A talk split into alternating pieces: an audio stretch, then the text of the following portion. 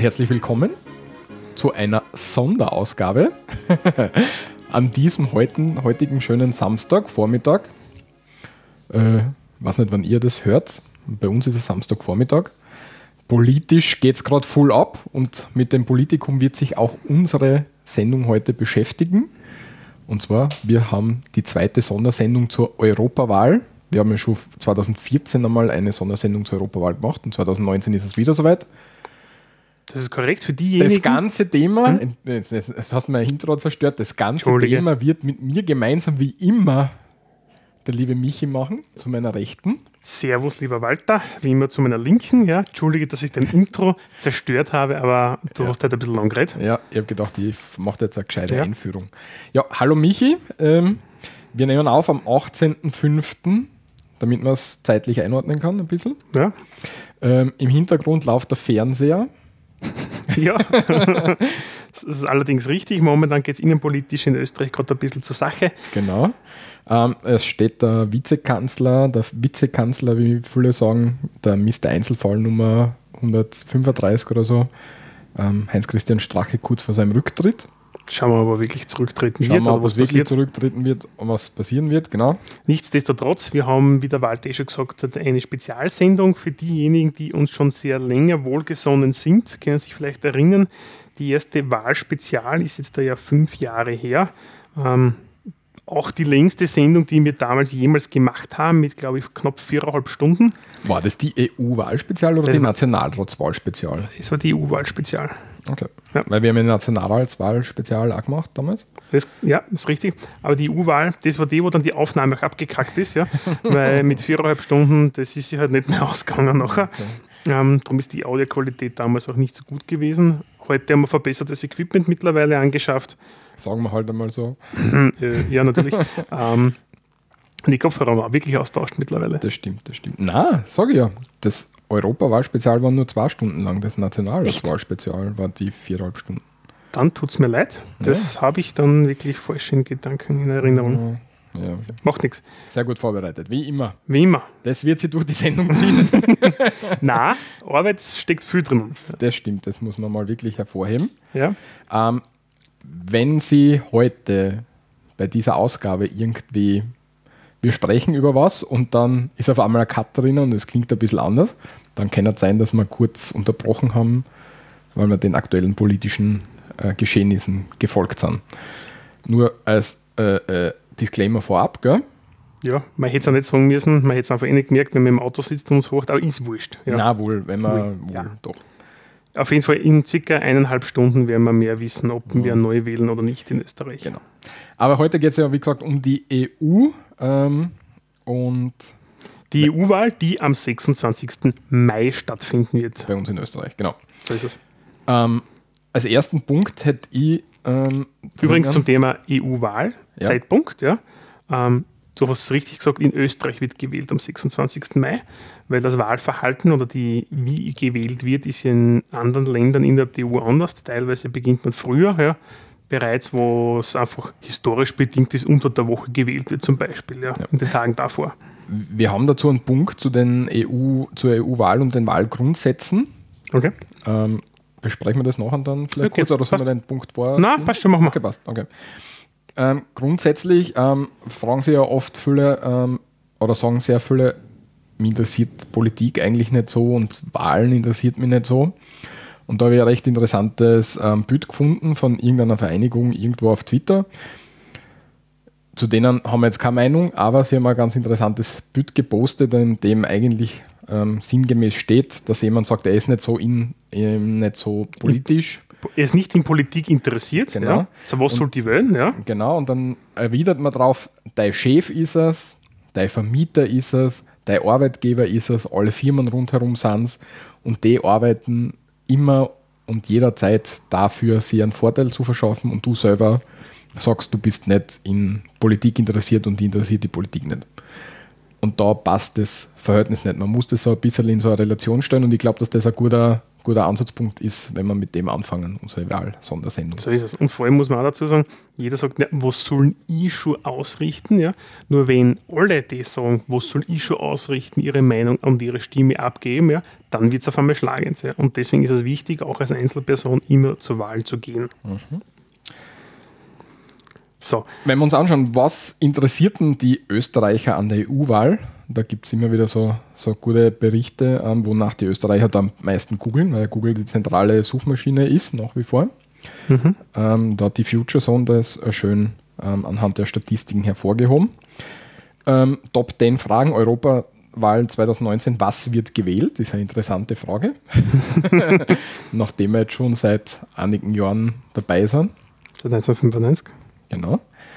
Ähm, wann ist die EU-Wahl? Ist auch eine wichtige Frage. Ist die Europawahl Pflicht? Das finde ich sehr spannend, weil ja. ähm, wieso auch immer, also es gibt ja keine Wahlpflicht in Österreich mehr. Genau. Also ist es keine Pflicht, aber eigentlich schon Pflicht, weil er hat Bürgerpflicht, würde ich sagen. Das, das ist ein Bürgerrecht, das man wahrnehmen. Ja, aber auch bis zu einem gewissen Grad der Pflicht. Ja. ja. Wer kandidiert, ist eine wichtige Frage. Damit werden wir uns heute eingehend beschäftigen. Wer darf wählen, das werden wir auch noch ansprechen. Mhm. Und Spannend ist, themenverwandte, äh, themenverwandte Suchanfragen laut Google ist nämlich, und das finde ich ja spektakulär wieder mal, am ersten Platz Roaming EU. Es hätte nichts anderes, ja, als wie ein bisschen im Urlaub notfalls 3, 4 Euro zu zahlen. Ja. Ähm, für mich eines der un persönlich unwichtigsten Themen gewesen ja, innerhalb der letzten Jahre oder des Jahrzehnts innerhalb der EU, ob wir jetzt da im Ausland mehr Roaming zahlen müssen oder nicht. Ja. Aber das ist schon ein Thema, was, was Leute beschäftigt und mich, mich durchaus auch beschäftigt hat. Weil immer wenn du, ähm, vor allem wenn du in so einer Grenzregion wohnst, wie ich jetzt zum Teil, dann bist du einfach relativ leicht. Was? Grenzregion? Ausland. Bezirk Volzberg, Graz Umgebung oder was? Nein, Bezirk Deutschlandsberg zum Beispiel. Aha. Ja, würde ich schon ein bisschen so sehen. Und du bist da, ich bin relativ oft in Slowenien unterwegs, da tangiert die und dann tangieren die solche Sachen schon. Und man ist relativ viel im Ausland ja, auf Urlaub unterwegs. Das, mm, und da, wenn ich mit meinem Handy auf Google Maps das nächste Restaurant suchen kann, ist das einfach viel bequemer, als wie ich muss so einen, so einen Stadtplan mitnehmen, den ich ausfällt und dann nie gut. wieder Walter, ist, Aber ist ja wurscht. Ja. Aber mir, ich finde, das ist wichtig. Gut. Daueraufenthalt in der EU ist auch eine oft gegoogelte Sache. Das zeigt beides aus meiner Sicht so ein bisschen die, die was wir schon gewohnt sind, die Freizügigkeit, die du in, in, innerhalb von der EU genießt, dass du einfach irgendwo hingehen kannst. Du musst dir nicht viel darüber Gedanken machen, wo vorher hin. Du weißt, der Handy funktioniert, der Internet funktioniert und du weißt, du kannst dort bleiben. Unter gewissen Grenzen.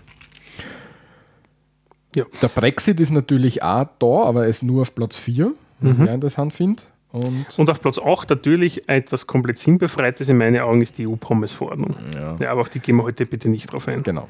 Also so. ich, bin ja, ich bin ja zum Teil schon für solche Verordnungen sehr, sehr gern zu haben, aber gehen wir da jetzt nicht drauf. Ähm, bei den Kandidaten vielleicht ist es relativ lustig, äh, oder lustig, interessant, ja. Mhm. Äh, wir kommen eh später, dass die Spitzenkandidatin der NEOS, die antreten, auf Platz 1 ist. In meinen Augen zeigt das eigentlich die klassische Kernwähler dieser, dieser politischen Fraktion der NEOS, ähm, dass das eigentlich eine relativ äh, eine junge Gruppe ist, die, die, die NEOS-Wähler und auch sehr technologie- und internetaffin. Genau. An zweiter Stelle ist Harald Wilimski von den FPÖs. Genau. Also die erste haben wir jetzt nicht gesagt. Die, ähm, ähm Claudia Gamon. Gamon, glaube ich, wird sie ausgesprochen, so mit einem langen A. Jedenfalls zumindest in den ORF-Interviews. Ja, da geht es dahin. Ähm, und so ist es. Genau. Wir verlinken das Ganze zum Nachlesen. Genau, kann, kann man sich schauen, was googelt der geneigte Österreicher im Vorfeld der EU-Wahl. Ja.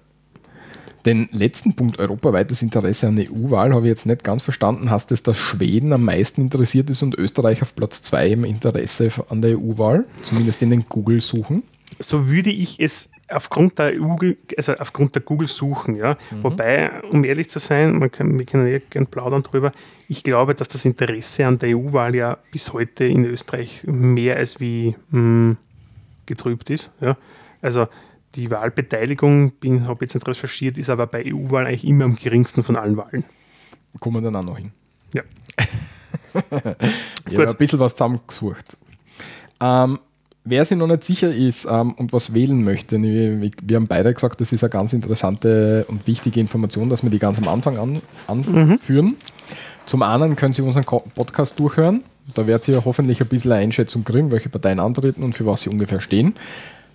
Zur Unterstützung gibt es aber wie bei jeder Wahl neuwahl.com den Wahlparameter und den Wahlomat auch für die Europawahl, wo man, was ich nicht, so um die zwischen 20 und 35 Fragen ungefähr beantwortet und man dann eine Einschätzung bekommt, ähm, in welchem Parteienspektrum man sich da um, ungefähr bewegt und man sich dann aufgrund der Einschätzung vielleicht mit den Führenden ein bisschen näher auseinandersetzt und wirklich schaut, ob das was für einen ist oder nicht. Wenn, man, wenn, wenn der Wahlomat sagt, zum Beispiel die FPÖ wie bei mir ist minus 100, dann ist es für mich persönlich sinnbefreit, dass ich überhaupt mit denen ähm, Nein, nee, sinnbefreit stimmt nicht. Man muss sich, im, ja, man muss sich schon informieren. Man muss sich immer informieren, ja. ja wir wollen halt ein bisschen helfen, ja. Grundsätzlich, äh, so, ich habe es jetzt einkopiert, Wahlkabine.at gibt es auch noch. Ah, so, ähm, so habe ich einkopiert. Ähm, da habe ich es jetzt da wieder mal gemacht zum, zum x-ten Mal. Da kommt mhm. relativ ähnlich immer ein Ergebnis raus, ja. Ähm, Finde ich übrigens recht spannend bei Wahlkabine.at. Zumindest den habe ich gemacht für diejenigen. Man kann auch die Fragen und die nicht nur mit Ja, Nein äh, beantworten, sondern auch mit Wichtigkeit. Wie die wichtig Gewichtung, ist mir etwas? Ja? Weil gut, das durchaus, und wir werden das mhm. später sehen, diverse Parteien ähm, Überschneidungen haben, logischerweise. Ähm, und dadurch kann es sich eigentlich eine richtige Präferenz ergeben. Nichtsdestotrotz ist es nur eine, eine Unterstützung und eigentlich nichts, du musst das wählen, sondern es einfach nur eine Orientierungshilfe geben. Genau. Wie wird sich die heutige Sendung ähm, noch aufbauen? Dass wir das nochmal ganz kurz durchgehen. Wir ja. werden jetzt einen kurzen ähm, Abstecher uns anschauen, wie die EU-Institutionen, ähm, welche das es gibt und wie sie funktionieren also zum, zum gewissen Teil, was ihre Aufgaben sind. Genau, damit wir wissen, was wählen wir eigentlich. Mhm. Ja?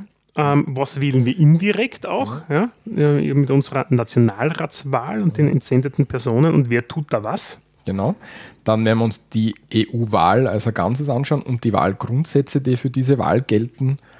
Dann werden wir uns mit den Spitzenkandidaten in der, für die Kommission, zumindest mit den zwei großen Spitzenkandidaten, ähm, beschäftigen. Dann ähm, die österreichischen Parteien. Genau, welche treten, also sprich, welche treten überhaupt an genau. und was ist ähm, vorgreifend ein bisschen deren aktuelles Wahlprogramm ja, und werden über das entsprechend diskutieren. Mhm. Dann die Informationen, wie man eine Wahlkarte beantragen kann. Und ähm, zwischendrin werden wir uns ein bisschen anschauen, wie die Wahlwerbung auf Google funktioniert. Das werden wir irgendwo einbauen. Das ist jetzt zwar bei uns ein eigener Punkt, aber das bauen wir irgendwo zwischendrin ein, ne? hätte ich gesagt. On the fly, wie es so schön, wie es neudeutsch heißt. Sehr gut. EU-Institutionen, Michi, da gibt es einige. Das ist allerdings richtig, ja. ja. Und zwar, wie würde mal sagen, wir fangen eigentlich mit dem an, worum es in der Wahl, sage ich mal, am aktivsten geht, nämlich ja dem Europäischen Parlament. Und das ist auch das, die einzige Institution in der EU, die man direkt wählen kann. Sprich, wir wählen am ähm, 26. 26. Mai, ja, nur aufscrollen müssen, auch wirklich die Vertreter, die uns dort vertreten sollen im entsprechenden äh, äh Sitz der, der, des EU-Parlamentes. Mhm. Das ähm, Europäische Parlament ist das Kontrollorgan, das demokratische Kontrollorgan ähm, der Europäischen Union und es wirkt an der Gesetzgebung mit, hat kein Initiativrecht, was eines der größten Mankos dabei ist. Wenn man in nationalen Parlamenten schaut, haben die immer das Initiativrecht. Das heißt, sie schlagen ein Gesetz vor und können es dann auch gleichzeitig beschließen. Das funktioniert in der EU ein bisschen anders. Ähm, und was auch ein Unterschied ist zu den nationalen Parlamenten, es gibt keinen Fraktionszwang. Das heißt, die Kräfte im EU-Parlament setzen sich ein bisschen anders zusammen. Natürlich gibt es in großen Fragen ähm, unter Anführungszeichen oft Gleichschaltungen, aber es gibt keinen Zwang, wo man sagt, okay, wir haben jetzt einen, der vorgibt die Linie und dann stimmen alles ab. Das heißt, das Abstimmungsverhalten im EU-Parlament ist frei. Durch, frei und durchaus manchmal überraschend. Ja, ähm, kann man sagen, also weil, warum, wenn man sich zum Beispiel eine Fraktion, zum Beispiel der Sozialdemokraten anschaut, innerhalb des österreichischen Parlaments, hat man ja quasi auch den Clubzwang, der auch gilt. Das heißt, es wird in den Gremien intern entschieden, wie wir abstimmen wollen und dann stimmen alle gleich. Ja, mhm. Theoretisch könnte das eigentlich eh nur einen Hansel hinsetzen, ja, war er da schon wurscht beim Abstimmen, aber im, im, Vorfeld der Diskussion und der Auswertung brauchst du natürlich das volle Plenum. Mhm. Ähm, was aber, darf ich nur kurz unterbrechen, was, was, gar nicht, ähm, was oft so, so negativ klingt, was aber in Wirklichkeit gar nicht so negativ ist, weil du hast, ähm, ähm, wenn du ein Parlament anschaust, das beschäftigt sich mit einer Vielzahl an Themen und du kannst als einzelner Abgeordneter nicht von der Digitalisierung bis hin zu was zum Arbeitsrecht der, irgendwo. Oder was in ja, der Landwirtschaft ja. hinten, warum der Baum nicht abgeschnitten werden darf, das kannst du einfach nicht alles überdecken. Also der Clubzwang oder der Fraktionszwang ist jetzt nicht immer schlecht. Der führt schon zu einer gemeinsamen Willensbildung innerhalb der Fraktionen. Wo Sonne auch Schatten. Genau, sehr gut. Sehr gut Nein, es, es, macht manchmal schon Sinn, das ist das absolut recht. Ja. ja. Nicht immer, aber manchmal durchaus. Ja. Ähm, und innerhalb der zum Beispiel, weil du gesagt hast, das, das ähm, Fraktionen, es gibt ja auch sehr wohl die in der, in der, Regel, nicht alle, aber sozialdemokratischen Landesparteien sind im Europäischen Parlament in einer sozialdemokratischen Fraktion gemeinschaftlich organisiert. Mhm. Und dort kann es durchaus vorkommen, dass die schwedischen Sozialdemokraten halt anderer Meinung sind und anders stimmen als die österreichischen Sozialdemokraten.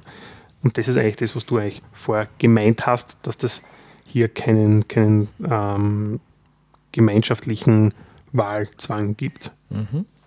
Das zweite große, ähm, ähm, die zweite große Institution ist der Europäische Rat. Das ist das politische Leitorgan der EU. Und das ist nicht das gleiche wie der Rat der Europäischen Union. Das verwirrt sehr viele Leute oftmals, mhm. weil es eben so komisch klingt. Schauen wir uns jetzt als erstes Mal den Europäischen Rat an. Wie gesagt, das politische Leitorgan der EU. In diesem treffen sich die Staats- und Regierungschefs, das heißt bei uns der Bundeskanzler. Aktuell der genau. Sebastian Kurz. Und nicht der Bundespräsident, weil er, der Bundespräsident zwar das Staatsoberhaupt ist, aber nicht der Regierungschef. Genau, der hat eher repräsentativen Charakter. Ja. Genau. Ähm, zusammensetzen tut es dann noch zusätzlich ähm, mit dem Präsident des Europäischen Rates, ähm, der Präsident der EU-Kommission und der hohe Vertreter bzw. die hohe Vertreterin für die ähm, Außenangelegenheiten für die EU. Der hohe Vertreter, die hohe Vertreterin ist so ein bisschen, hat so ein bisschen die Aufgabe von einem Außenminister, aber gleichzeitig auch gar nicht. ist ein bisschen eine komplizierte Sache, würde jetzt den Rahmen sprengen, glaube ich aber dass man es ungefähr einordnen kann, wenn vom hohen Vertreter die Rede ist, dann geht es um den, unter Anführungszeichen, Außenminister der Europäischen Union. Sehr gut. Und dann gibt es ja, Walter, den Rat der Europäischen Union. Ja, aber wir haben ja gar nicht gesagt, was er macht. Der Europäische Rat? Genau. Der gibt nämlich die, ja, der gibt die, die Impulse, Impulse vor. Genau, also das politische Leitorgan, der sagt, okay, das ist die Richtung, in der wir uns bewegen sollten als EU. Das heißt, es sitzen alle das heißt, die Regierungschefs, äh, Merkel, äh, Macron, äh, Kurz und Co. und, wir, genau. und der, der Orban, ja, die sitzen genau. dann alle zusammen. Genau, und sagen, in der Richtung sollten wir uns irgendwie bewegen. Ja, wenn sie einer Meinung sind. Wenn sie, wenn sie einer Meinung sind, genau. Ja.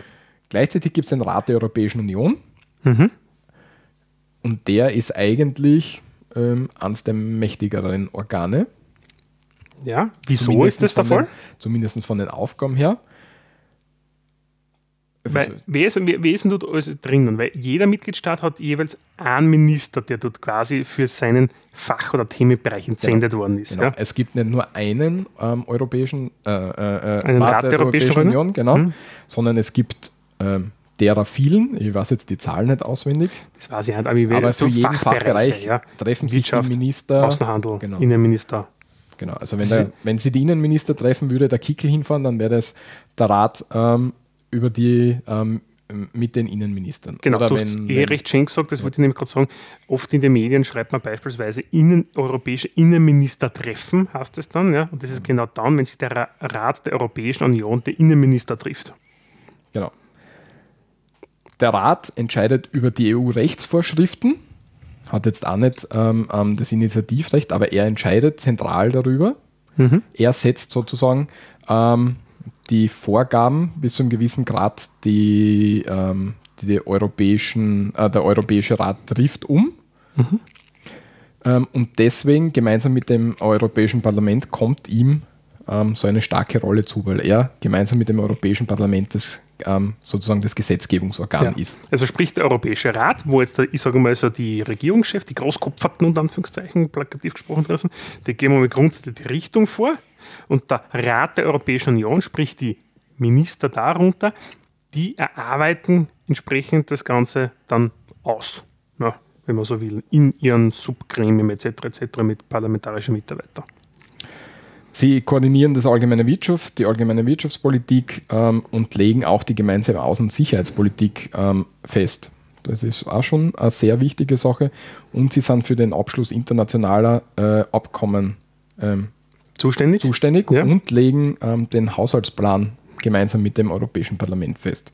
Also da sind wirklich so ein paar Rollen irgendwie zentriert zusammen, die einfach so das, das, ähm, das in, die Institution so, Fundament so, so Fundament, darstellt auch, ja. So. Wir haben jetzt sehr viel von einem Initiativrecht gesprochen und dieses kommt der Europäischen Kommission zu. Ja, Ja? Also sie verfügt über das Gesetzesinitiativrecht. Das heißt, ähm, Verordnungen kommen grundsätzlich von der Europäischen Kommission. Ähm, mhm. ja, du schaust da. ja du, na? Rebel, Rebel Okay, weiter, ja. okay. Wie wir vorher schon gesagt haben, das Europäische Parlament hat kein Initiativrecht, aber es gibt ähm, so, ein, ähm, so ein Agreement, dass wenn das Europäische Parlament sagt, das wäre ein wichtiges Thema, dann legt es das dem, äh, der Europäischen Kommission vor. Und die Europäische Kommission ist dann bis zu einem gewissen Grad verpflichtet, das ähm, aufzugreifen und in eine Gesetzesinitiative umzuwandeln. Mhm. So, die Europäische Kommission, ja. Wer, also wie komme ich da rein, ist meine Frage jetzt da, ja. Das ist eine gute Frage.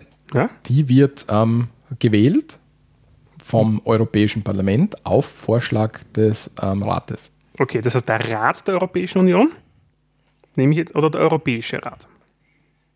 In dem Fall nämlich der Europäische Der, der Rat. Europäische Rat. Also genau. sprich, die Regierungschefs So, ja, ja. schlagen einen Kommissar, wie es so schön heißt, oder Kommissarin vor und das Europäische Parlament stimmt dem zu und wählt ihn oder wählt ihn nicht. Und damit habe ich noch einen Kommissar für einen Fachbereich, beispielsweise, ich glaube, wer ist dann der Kassen von der ÖVP, der Fischler oder Fischler?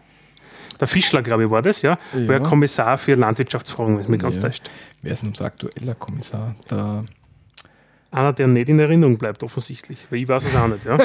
verdammt. Auf, auf jeden Fall kommt von jedem. Mitgliedsstaat gibt es einen Kommissar, der dann gewählt wird. Mhm. Also sprich man, es wird ein Vertreter rausgekommen. Johannes Hahn. Der Gio Hahn. Ja. Genau. Gut. Ist er in der Versenkung verschwunden. Ähm, auf jeden Fall Regionalpolitik.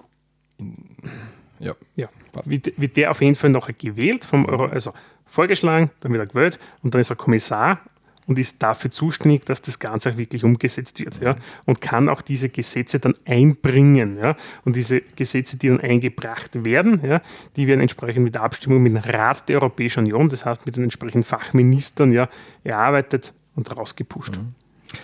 Die Kommission ist Hüterin der Verträge, das heißt, sie überwacht bis zu einem gewissen Grad die Einhaltung. Ähm, Gesetz, ähm, ähm, ähm, gerichtlich ähm, wird die Einhaltung natürlich vom EuGH, da kommen wir aber gleich dazu.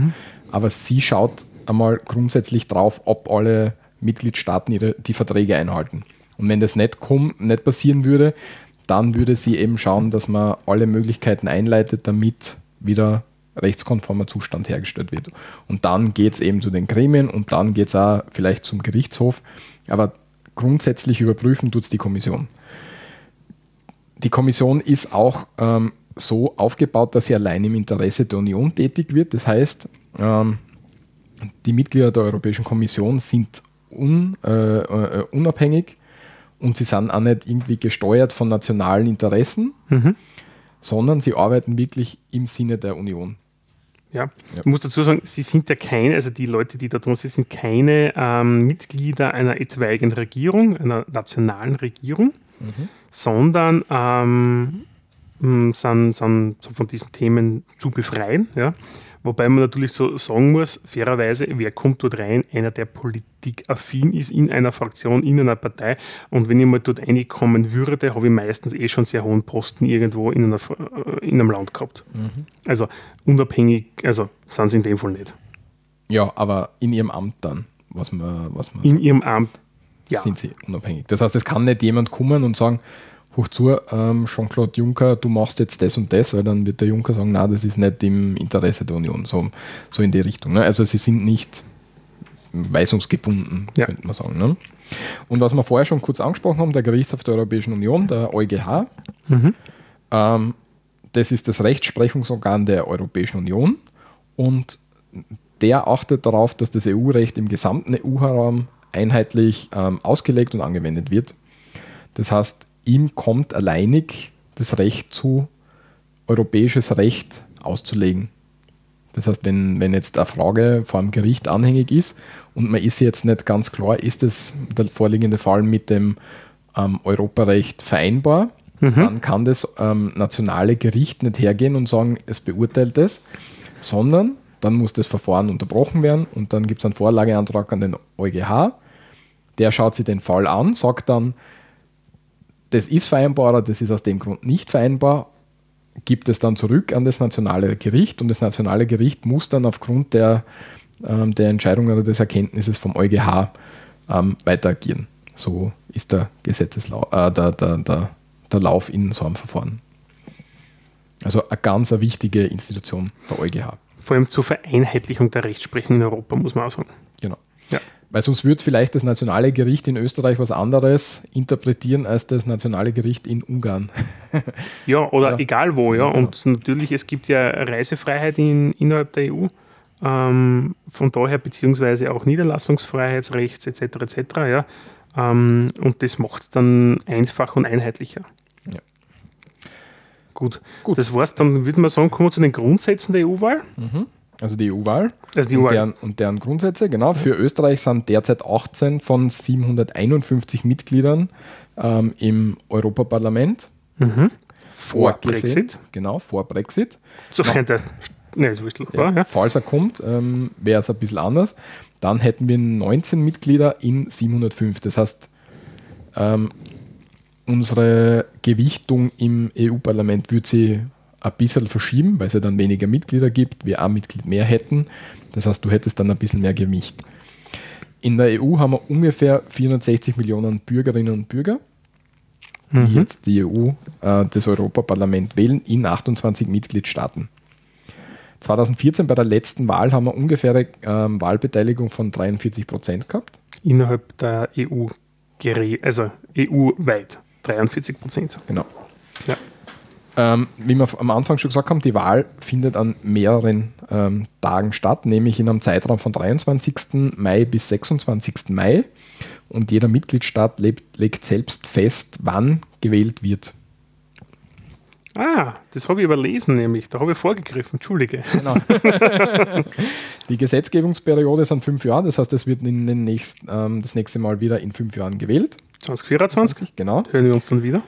Ähm, und in Österreich sind 6,4 Millionen Personen wahlberechtigt. Das ist ein Anstieg von 5600 Personen im Vergleich zur Wahl 2014. Finde ich jetzt nicht unbedingt einen hohen Anstieg, wenn du mich fragst. Weil Das stimmt, das 5600 Personen sind noch relativ wenig in fünf Jahren. Ja, Das ist eine mm, größere Marktgemeinde. genau. Davon sind 44.700 Auslandsösterreicher ähm, noch mitzubewerten und ähm, davon sind 38.000 EU-Bürgerinnen, die bei uns zur Wahl berechtigt sind. Genau, das heißt beispielsweise Kroaten, Slowenen, die was bei uns leben und arbeiten, ja, aber eigentlich ihre Parlamente wählen, das heißt die Vertreter. Und von den 44.700, das sind Österreicher, die im Ausland leben und die österreichische Vertretung wählen. Ähm, Was- es gibt da eine Sperrklausel Genau. von 4%. Genau, das ist die absolute äh, oder explizite Sperrklausel, die ähm, bei uns gilt, die in, in einigen Staaten nicht gilt, bis 2024, also bis zur nächsten Wahl. Ähm, Weil? muss, Was, be was bedeutet die Sperrklausel? Für diejenigen, die es nicht wissen wollten. okay, die Sperrklausel bedeutet, dass du mindestens 4% der Stimmen auf dich vereinen kannst bei der Wahl, bevor du ins Parlament einziehen kannst. Das heißt, wenn ich 3,9% der Stimmen habe, komme ich nicht ins Parlament. Ja, das ist wie bei jeden anderen Wahlen in Österreich, glaube ich, ist mittlerweile die Hürde auf 5%, glaube ich, sogar angehoben bei Nationalratswahlen. Na, glaube ich nicht. Nicht? No. Okay, wurscht. Auf jeden Fall, es gibt andere Länder, da sind es auf 2%. Ja. Äh, Und damit es gibt ich einen Sitz im Parlament. Genau. äh, Und es gibt äh, einige Länder, bei denen das nicht so ist. Mhm. bis 2024 ist auf sehr starkes Betreiben von Deutschland ähm, jetzt die Regelung getroffen worden, dass es in jedem Land so eine Hürde geben muss. Interessant dabei ist aber, dass in Österreich, äh, in Österreich, in Deutschland für diese Wahl wieder keine Hürde gibt. Das heißt, sie betreiben es zwar, aber sie wollen es nicht umsetzen. Das ist ein bisschen eine eigenartige Sache. Aber bis 2024 soll es in jedem Land verpflichtend eine Hürde geben. Mhm. Übrigens, was relativ äh, interessant ist, äh, Österreich und in Malta kann man ab 16 wählen, in allen anderen Ländern ist es ab 18. Ah, okay. Ja. Ich gar nicht gewusst. Gut. Also da sind wir eher Vorreiter, aber das hat sich eh so durchgezogen, auch in Österreich mittlerweile, dass man sagt, ab 16 mhm. darf man wählen, seine Stimme abgeben. Ja, ergibt da sehr viel Sinn, wenn man sagt, das ist doch, ähm, äh, äh, man will ja doch die Jugend ein bisschen ähm, in dem politisch interessiert werden lassen und ähm, teilhaben lassen, dann sollte man sie ja wählen lassen. Also das ist auch ein Alter, wo man mündiger wird und sich genau. über Dinge Gedanken macht und wo man fairerweise ja sagen muss, da werden sehr viele Entscheidungen getroffen für das weitere Leben, ja, mhm. indem man diverse Ausbildungen macht, beispielsweise Berufsaussichten etc. Mhm. Ähm, da macht es durchaus Sinn, dass Leute, die sich in dem Alter befinden, jetzt da auch wählen dürfen. Genau. Zu den Wahlgrundsätzen möchte ich nur ganz kurz anführen, weil das oft irgendwie herumgeistert und man gar nicht genau weiß, was bedeutet das alles. Ähm, die Europawahl, ähm, da hat man das allgemeine Wahlrecht, das heißt alle Bürgerinnen, die am Wahltag das Wahlalter bei uns 16 Jahre erreicht haben, ähm, haben grundsätzlich das Recht zu wählen. In Österreich dürfen alle österreichischen Staatsbürgerinnen sowie auch EU-Bürgerinnen mit Hauptwohnsitz in Österreich wählen. Mhm. Genau. Das freie Wahlrecht bedeutet, ähm, niemand darf bei der Wahl beeinflusst werden. Die Stimmabgabe muss frei von Zwang sein. Ähm, und vor allem, was mich da sehr, sehr interessiert und was ich oft zumindest zum Teil verletzt sehe, sind ähm, Verbotszonen sind zu errichten. Das heißt, rund um das Wahllokal selber mhm. ist ähm, verboten, dass man Wahlwerbung betreibt, dass jemand kommt und dir einen Flyer gibt oder sagt, du wirst eh uns, gell? Das ist nicht erlaubt. Da sind ähm, so äh, Verbotszonen einzurichten und die sind jetzt zwar nicht sehr hoch bestraft, die vergehen dadurch dahin, aber es sollte sowas gehen und man sollte ein bisschen darauf achten, ob das eh eingehalten wird. Ja, also ich war ja schon oft Beisitzer äh, beziehungsweise äh, Sprengelwahlleiter, ja. Mhm. Ähm, Du hättest als Sprengelwahlleiter sogar die, die Pflicht, dass du das durchsetzt. Ja, nur dann hätte ich von allen Fraktionen draußen ihre Plakatwerbeschilder entfernen müssen auf der Distanz von x Metern um das Grundstück des Lokals und was weiß der Teufel. Ja. Also es wird nicht so heiß gegessen, solange es in Österreich nur so wäre. Das gelebte Recht ist so, ja, solange es nicht penetrant ist, ja, wird es nicht gemacht. Also wenn bei mir in der Wahl drinnen im, im Wahllokal jemand herkommen würde, dann würde ich auf jeden Fall Nein, das tut auch keiner. Also, nur, also ja. so, es ist mir noch nie untergekommen, ja, Nein, das nur, passiert das, in der Regel genau. nicht. Ja. Aber das soll damit sichergestellt werden. Da das kommt eher der blöde Schmäh nach der Seppel, weißt du, was zum Wöhnen hast, ja, ja weil es der Nachbar ist. Ja. Mhm. Aber das sind Witze, ja, das hat mit dem, keine Beeinflussung. Genau. Ähm, falls es Klopfen im Hintergrund gibt, ich weiß nicht warum, aber die Nachbarn bünden es ein, sie müssen am, Freit am Samstag zum Mittag anfangen, irgendwelche Sachen aufzubauen. Ja, es kann zu Klopfen kommen.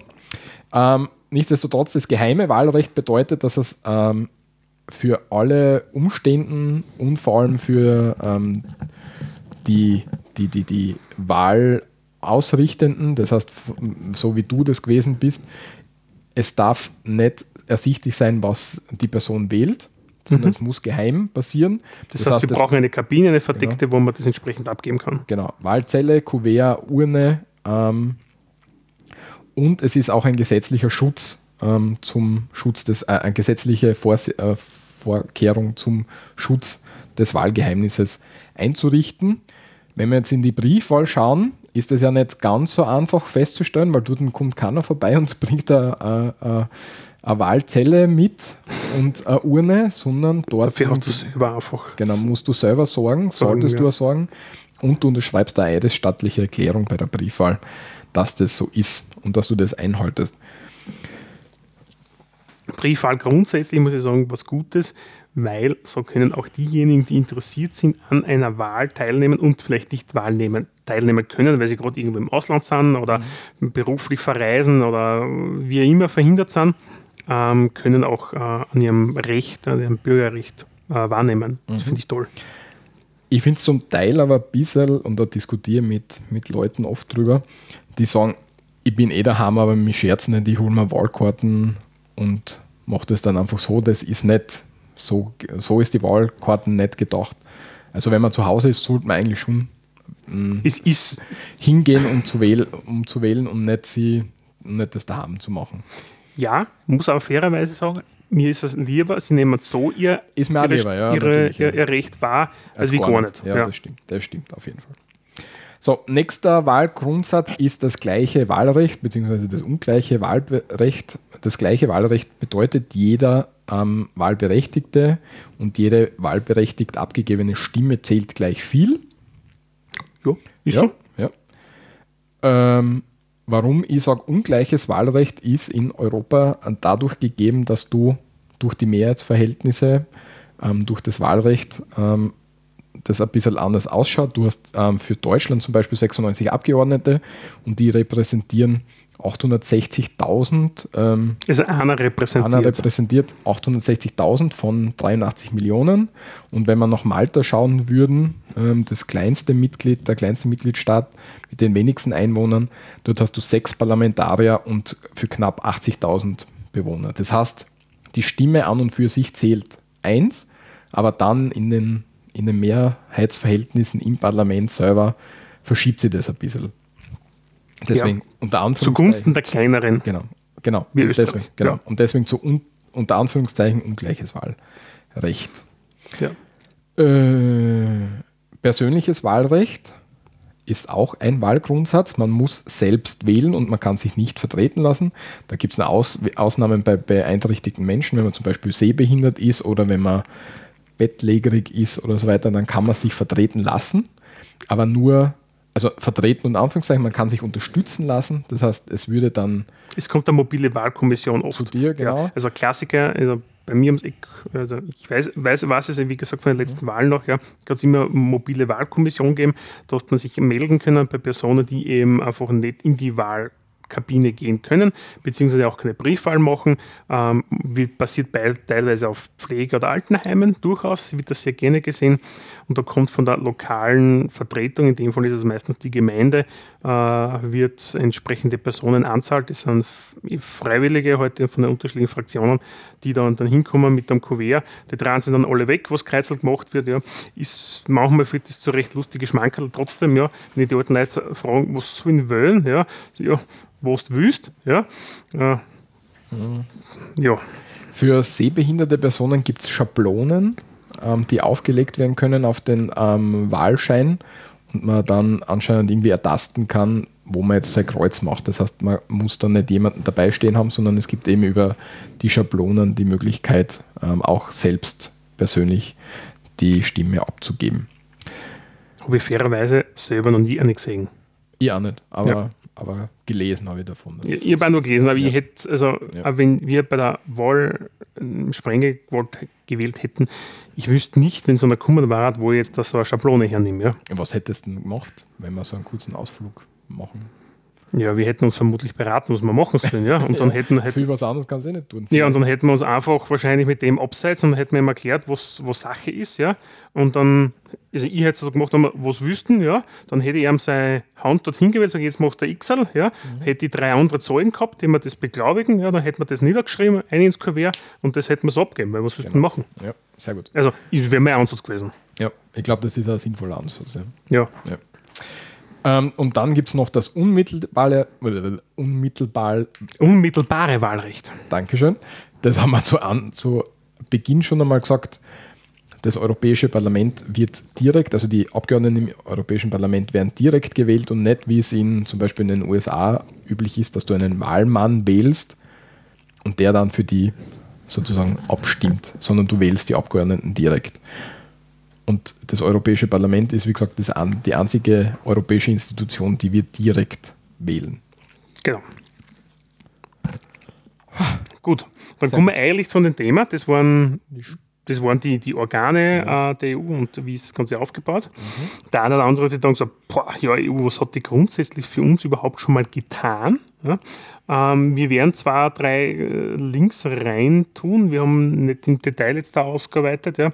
Äh, nichtsdestotrotz hat die EU einige Verordnungen erlassen bzw. uns auch unterstützt in unserem täglichen Leben. Das, was wir gar nicht wissen. Ähm, erstaunlicherweise, mich nervt das jetzt in gewissen Grad auch aktuell regional beim Walter und bei mir ums Eck gibt es gerade eine Radiowerbung ähm, seitens der Stadt Graz. Ja, Graz ist ja die Landeshauptstadt des Bundeslandes Steiermark, wo erklärt wird mittels Link, bitte geht es auf www.graz.at EU, ähm, was hat die EU eigentlich alles für uns gemacht, äh, kann man dort nachlesen. Ich finde es jetzt schon, dass immer nur von der EU-Wahl das jetzt gemacht wird, so ein bisschen ja. Stimmungsmache und der Rest von den fünf Jahren eigentlich keiner darüber sagt, ja, was ist mit Geldern aus der EU beispielsweise alles finanziert worden, ja, welche, welche Stadtentwicklungsprojekte hat es damit gegeben, ja, Smart Living und solche Sachen, ja, was hat man damit ausprobieren können? Und das finde ich recht schade, ja, ja, wir verlinken das jetzt da als Beispiel, nur wohlgemerkt, es gibt es natürlich auch in anderen Städten und anderen Bundesländern, ähm, da kann man sich sowas zum Beispiel anschauen, ähm, wo sehr wohl es sinnvoll ist, ja, äh, wo sich Gemeinschaftsprojekte Entwicklungsprojekte finanziert worden sind, beispielsweise. Mhm.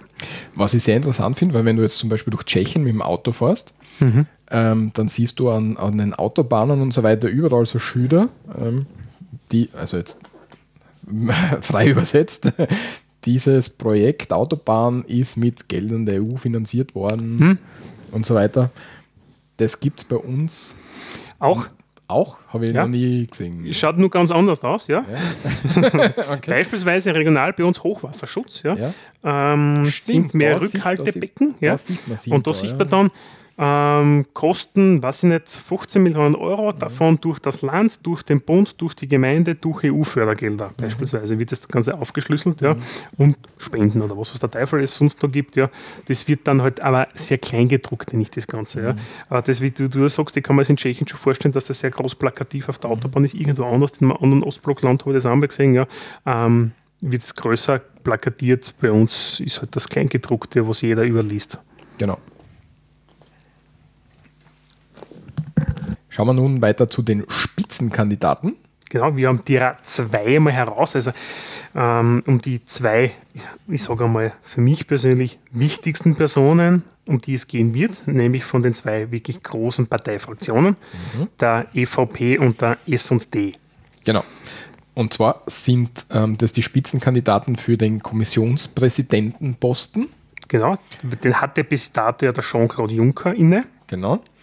Und von der Fraktion EVP, also die Europäische Volkspartei, die, die kurz zur Einordnung ÖVP wäre in der EVP. Korrekt. Ähm, wäre das Manfred Weber und für SD, das wären die Sozialdemokraten, also, also Sozialisten und, und Sozialdemokraten, genau, entschuldige. Ja. Ähm, das wäre bei uns die SPÖ-Fraktion sozusagen. Ähm, die SPÖ ist ja auch mit dabei in der Fraktion. Ja. Wäre das Franz Timmermans. Genau. Und jetzt werden wir uns kurz anschauen. Ähm, wer, da, wer, ja, wer diese zwei Personen sind. Genau. Wir fangen gleich mal mit der EVP an. Ja. EVP ist ja die größte Fraktion. Also die, ähm, wer ist er? Er ist Deutscher, ja, Manfred Weber, klingt schon danach, ja. Äh, wenn man vorher noch nicht gekannt hatte, ist 46 Jahre alt und CSU-Politiker. Das ist der Christlich-Sozialen Union, ähm, die bayerisch. Genau, die es eigentlich nur in Bayern gibt. Das ist so ein bisschen der rechte Flügel von der CDU, oder? Mm, eigentlich schon.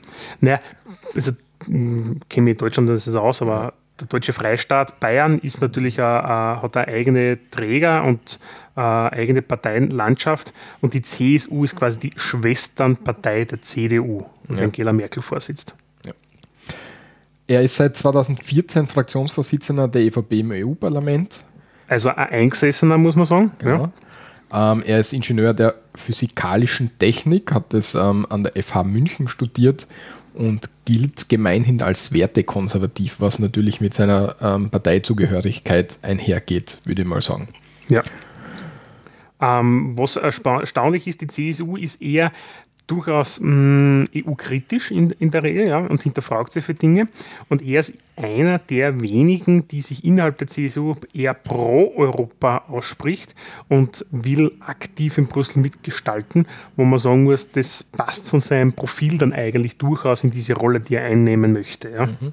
Man muss ja bedenken, wie wir vorher schon gesagt haben, der Kommissionspräsident ist ja unabhängig von allen Strömungen oder sollte er sein das wird da recht gut einpassen, wenn er jetzt so als, als, als, als Bindeglied sozusagen auftreten könnte. Ja. Ähm, er hat noch nie ein Regierungsamt inne gehabt und ähm, wenn wir schauen, die, der EU-Kommissionspräsident ist ja so unter Anführungszeichen ein bisschen, nicht wirklich, aber doch mit einem ähm, Regierungschef ähm, vergleichbar. Mhm. Und die, Kommission, die Kommissäre sind ja eigentlich sowas, nicht wirklich, aber schon so ein bisschen zum Grad, sowas wie Minister aber er selber hat keine Regierungserfahrung. Ähm, die wichtigsten Punkte, die, die, mir aufgefallen sind, er hat die Vorratsdatenspeicherung befürwortet. Ähm, er will die europäischen Außengrenzen schützen, ja. Genau. Ähm, ein relativ, ähm, ich sag mal, ein bisschen amüsant, für mich amüsant persönlich, ja, fordert ein kostenloses Interrail-Ticket für alle EU-Bürger äh, zum 18. Geburtstag. Mhm. Und eigenartig aufgefallen ist er 2018, ähm, wo er gesagt hat, 2018 sei das Jahr für die finale Lösung der Flüchtlingsfrage auf EU-Ebene und damit einen sehr eigenartigen Sprech in sein. Die Wortwahl ist sehr, äh, sehr bedenkenswert. Hat, genau. Was zu beachten ist, ähm, Macron, ja. der französische ähm, Staatspräsident, nicht Staatspräsident, äh, Regierungschef, hat ähm, gesagt, er würde Weber nicht unterstützen. Ja. Und wenn wir jetzt im europäischen Gefüge schauen, hat er ähm, Deutschland und Frankreich und Großbritannien so sind die so, Leitländer. So ein bisschen so Führungsrollen, unter Anführungszeichen. Ähm, und das ist schon einmal eine Aussage, wenn jetzt der Macron sagt, er würde ihn nicht unterstützen. Man Wobei aber der Macron ja in einer anderen Fraktion ich ist. Sagen, das würde ich gerade sagen, weil genau. der ist ja Sozialist, also er ist ja eigentlich ein Sozialdemokrat, der österreichische, hätte man gesagt jetzt. Der, der aber er ist in der Alge dabei, oder? Der Macron, Macrons Partei, also in der, in der neoliberalen Fraktion. Die Partie Socialiste, ja? Ja, ich glaube, das ist eine neoliberale Fraktionszugehörigkeit. Nein, gehört das also die Fraktion der sozialdemokratischen Parteien Europas an, der okay, SPE. Passt. Ja. Okay, passt. Ja, dann passt. Ähm, würde uns dann eh überführen zum genau. Franz Timmermans. Ja, verlinken werden wir natürlich die Seite von Manfred so. Weber, genau. Okay, ähm, damit sich jeder dann selber ein Bild machen kann. Ähm, Franz Timmermans, genau wie du schon angesprochen hast, 54 Jahre, geboren in Maastricht. Ich hätte gesagt, dass er 57 ist. Also wie gesagt? Du hast äh, 45 gesagt, oder irgendwas anderes, 57 Okay, Entschuldige, ja? Entschuldige. Dann ein bisschen älter, ja. Ver, ver, ver. Geboren in Maastricht, das sind in den Niederlanden. Ähm, er ist der erste, im Moment der erste Vizepräsident ähm, ähm, in der Kommission. Das heißt, quasi hätte er jetzt den Stellvertreterposten inne, wenn man so will. Genau, also er ist der Stellvertreter von Juncker. So ist Genau. Es gibt deren, äh, glaube ich, sieben Vizepräsidenten in der Kommission und er ist eben der erste von den Vizepräsidenten. Ja. Ähm, Was macht er als EU-Kommissar? Er ist für derzeit? bessere Rechtsetzung, für inter, interinstitutionelle Beziehungen, Rechtsstaatlichkeit und für die Grundrechte Charta, zuständig. Ist sein, sein Gebiet, sein in dem er sich ja. Beschäftigt. Er war früher zwei Jahre Außenminister in den Niederlanden. Er ist dort sehr ähm, in Erscheinung getreten, wie das Flugzeug MH17, das war ein niederländisches Flugzeug, über hm. der Ukraine abgeschlossen Na, worden ist. Im, im MH17 war ein Flugzeug von der Malaysia Airways, Airlines, Malaysia Airlines. Aber, aber, da waren sehr viele Niederländer irgendwie an Bord oder so. Und da hat er ähm, ja, den, den, niederländischen, die niederländische Trauer irgendwie sehr stark. Ja. Ähm, 102, 192 niederländische Staatsbürger sind genau. gestorben damals. Genau. Und da hat er die Trauer eben sehr gut in Worte gefasst. Ähm, er studierte französische Literatur und Für Niederländer übrigens relativ spannend, ja, ja weil genau. das ist ja in, in die Flamen und die Wallonen, ja, dieser Grenzgebiet in Belgien, was eigentlich Belgien zweiteilt, wenn man so will, das französische und das holländische. Uh, und er ist eigentlich aus der holländischen Fraktion, ist Niederländer logischerweise, uh, und hat aber französische Literatur studiert. Ja. ja. Finde ich recht amüsant. Ja. Er spricht sieben Sprachen und ist ähm, Verfechter der Grundwerte Europas, sagt zumindest seine Webseite so und so. Sein, sein Tun in der EU-Kommission im Hinblick auf die Grundrechtecharta und so weiter ähm, ist es durchaus glaubhaft, das sozusagen. Mhm. Er setzt sich gegen Populismus und für Rechtsstaatlichkeit ein und hat das dadurch bewiesen, dass er sich in, mit Polen und Ungarn sozusagen angelegt hat mit dem Rechtsstaatlichkeitsverfahren nach Artikel 7, das jetzt überall ähm, vor kurzem in den Medien war und immer ist, immer wieder. Ich weiß gar ich bin ich auch, also ich weiß noch, dass das eröffnet worden ist gegen Polen und gegen Ungarn, mhm. ja, gegen die dortigen Regierungen. Ich weiß aber gar nicht, wie es ausgegangen ist. Weißt du das mittlerweile? Das läuft das noch. Das läuft noch? noch? Ja, da okay. gibt es so Stellungnahmen und dann nochmal ähm, weitere Stellungnahmen und so weiter. Das ist ein bisschen ein, ein aufwendigeres Verfahren. Okay. Ja, Gut, das sind zwei Spitzenkandidaten, um die geht es eigentlich bis zu einem gewissen Grad. Die werden dann vom Europäischen Parlament, wie gesagt, gewählt. Und je nachdem, wie die Zusammensetzung in dem Europäischen Parlament ist, wird dann, dann eine Mehrheit oder nicht. So ist es, genau. Ja. genau. Ähm, wie wir schon gesagt haben, der Vorschlag ähm, basiert ja aufgrund der, des Europäischen Rates, nämlich der Staats- und Regierungschefs. Deswegen ähm, war die Komponente, dass Macron ihn nicht unterstützen wird, schon, ähm, wie soll ich sagen, äh, äh, wichtig. wichtig. Also äh, sie sind zwar nicht in der gleichen Fraktion im Parlament, aber sie sind in, in, in einem Gremium voneinander abhängig sozusagen. Ja, also wenn quasi der, der Rat ja, äh, den sich auf einen mh, mm, Kandidaten einigt, ja, dann tut das Parlament auch den befürworten in der Regel. Ja. In der Regel, genau. Ja. Aber nachdem es da hier einen, keinen deutsch-französischen Schulterschluss gibt, äh, weil die Deutschen befürworten ihren Kandidaten, wenn man so will, mhm ähm, wird das recht spannend werden. Ja, wird es noch interessant. Und es kommt dann tatsächlich darauf an, wie die Wahl ausgeht. Also wenn, wenn die Gewichtung in der Wahl mehr ins Linke ähm, gehen würde, würde wahrscheinlich Franz Timmermans eher ähm, Kommissionspräsident werden können. Wenn jetzt aber die Wahl als allgemeines mehr in die Mitte-Rechts-Richtung ähm, gehen würde, wird es wahrscheinlich mit Weber ähm, wahrscheinlicher werden. Mhm. Wobei man Franz Timmermans mehr ähm, wie soll ich sagen, ähm, ähm, ähm, Expertise zusagen kann, weil er den Job schon macht bis zu einem gewissen Grad, weil er Regierungserfahrung hat. Das heißt, vielleicht ist er da der bessere Mann dafür. Oder der andere bringt dann frischen Wind. Wie genau, gesagt, es ja. gibt immer Vor- und Nachteile. Wir werden sehen, was rauskommt. Genau. Gut, kommen wir eigentlich zu den österreichischen Parteien. Genau, so ist es.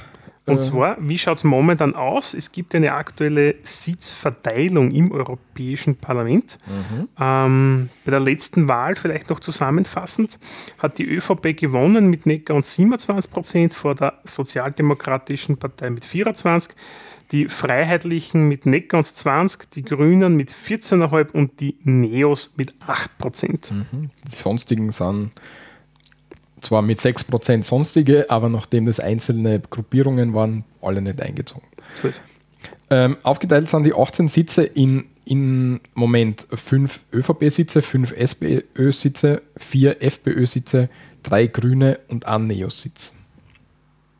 Jawohl. Jawohl. Ähm, die europäischen Parteien, die dabei ähm, oder die europäischen Fraktionen, die dabei ähm, bedient werden, sind die EVP, die SPE, also die SD, die MENL, ähm, genau, die Bewegung für ein Europa der Nationen und der Freiheit. Ja? Genau. Das ist eine wertkonservative rechte Fraktion. Für die FPÖ, wobei die FPÖ ja jetzt mit Salvini und so weiter eine eigene Fraktion gründen möchte. Sind sie nicht, aber schauen wir mal. Ja. Dabei, ja. Dann gibt es die EGB, die Europäischen Grünen. Genau, die ALDE. Das ist genau. das, was ich vorher schon angesprochen habe, die Allianz der Liberalen und Demokraten für Europa. Genau, das sind die, und das sind die Neos drin. Genau. Und ja, Gut, was dann, dann, dann bei den weiteren Parteien, die antreten, was zur Wahl stehen wird, ist noch die Europäische Linke. Aber genau. zu der kommen wir zum Schluss. Genau. Fangen wir an mit der stärksten Partei, oder? Hätte ich auch so gesagt, ja. Geschlagen, und zwar wäre das die ÖVP. Ähm, Wahlslogan? Die, also, was wir, wir haben etwas zusammentragen jetzt da für euch zur Information. Wir haben da ein bisschen so das Wahlprogramm uns angeschaut, ja, von jeder äh, Fraktion, die antritt. Aktuell ein bisschen beleuchtet die Wahlslogans, womit sie momentan bewerben, sagen wir mal so, auf der mhm. Homepage, ja, haben auch den Spitzenkandidaten, zu dem werden wir dann auch am Schluss zu jeder Partei kurz was äh, verlieren und ein bisschen ein persönliches äh, Statement oder auch nicht unsererseits abgeben, wie es genau. momentan um die Fraktion, um die Werbung und die Inhalte geht. Ja.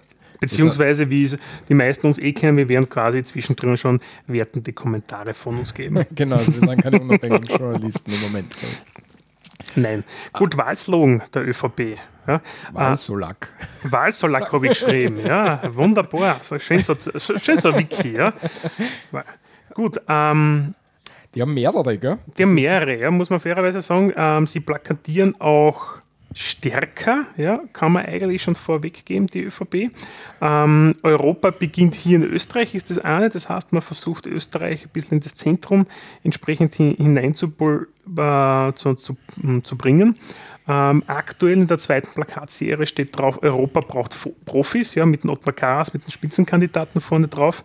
Ähm, es gibt immer für die Regionalkandidaten auch zusätzliche Kleinplakate, das sind diese A-Ständer, wie man es jetzt so kennt. Äh, ist man da noch entsprechend ähm, äh, äh, gibt. Ja. Und mein persönlicher Favorit ja, bei ihren Wahlslogans Europa besser machen. Ja. Äh, wobei Europa besser machen, und da kommen wir schon zur ersten wertenden Aussage meinerseits, finde ich recht spannend. ja. Äh, die e EVP ist die größte Fraktion im EU-Parlament, also warum machen sie das bis dato nicht besser? Mhm. Ja. Ähm, das muss ja eigentlich jeder Regierende von mir immer gefallen lassen, wenn er sagt, wir machen es besser, sage ich ja, oder du hast jetzt die Möglichkeit schon gehabt, ja, als Woran Mastermind. Ja. Woran ist gescheitert? An dir selber wahrscheinlich. Ja. Was vielleicht interessant ist, ähm, dass die, wie du schon gesagt hast, dass die ÖVP ähm, andere Leute auch plakatiert, also nicht nur Ottmar Karas als Spitzenkandidaten, sondern auch ähm, andere und dort auch dabei steht, man soll ihnen die Vorzugsstimme geben.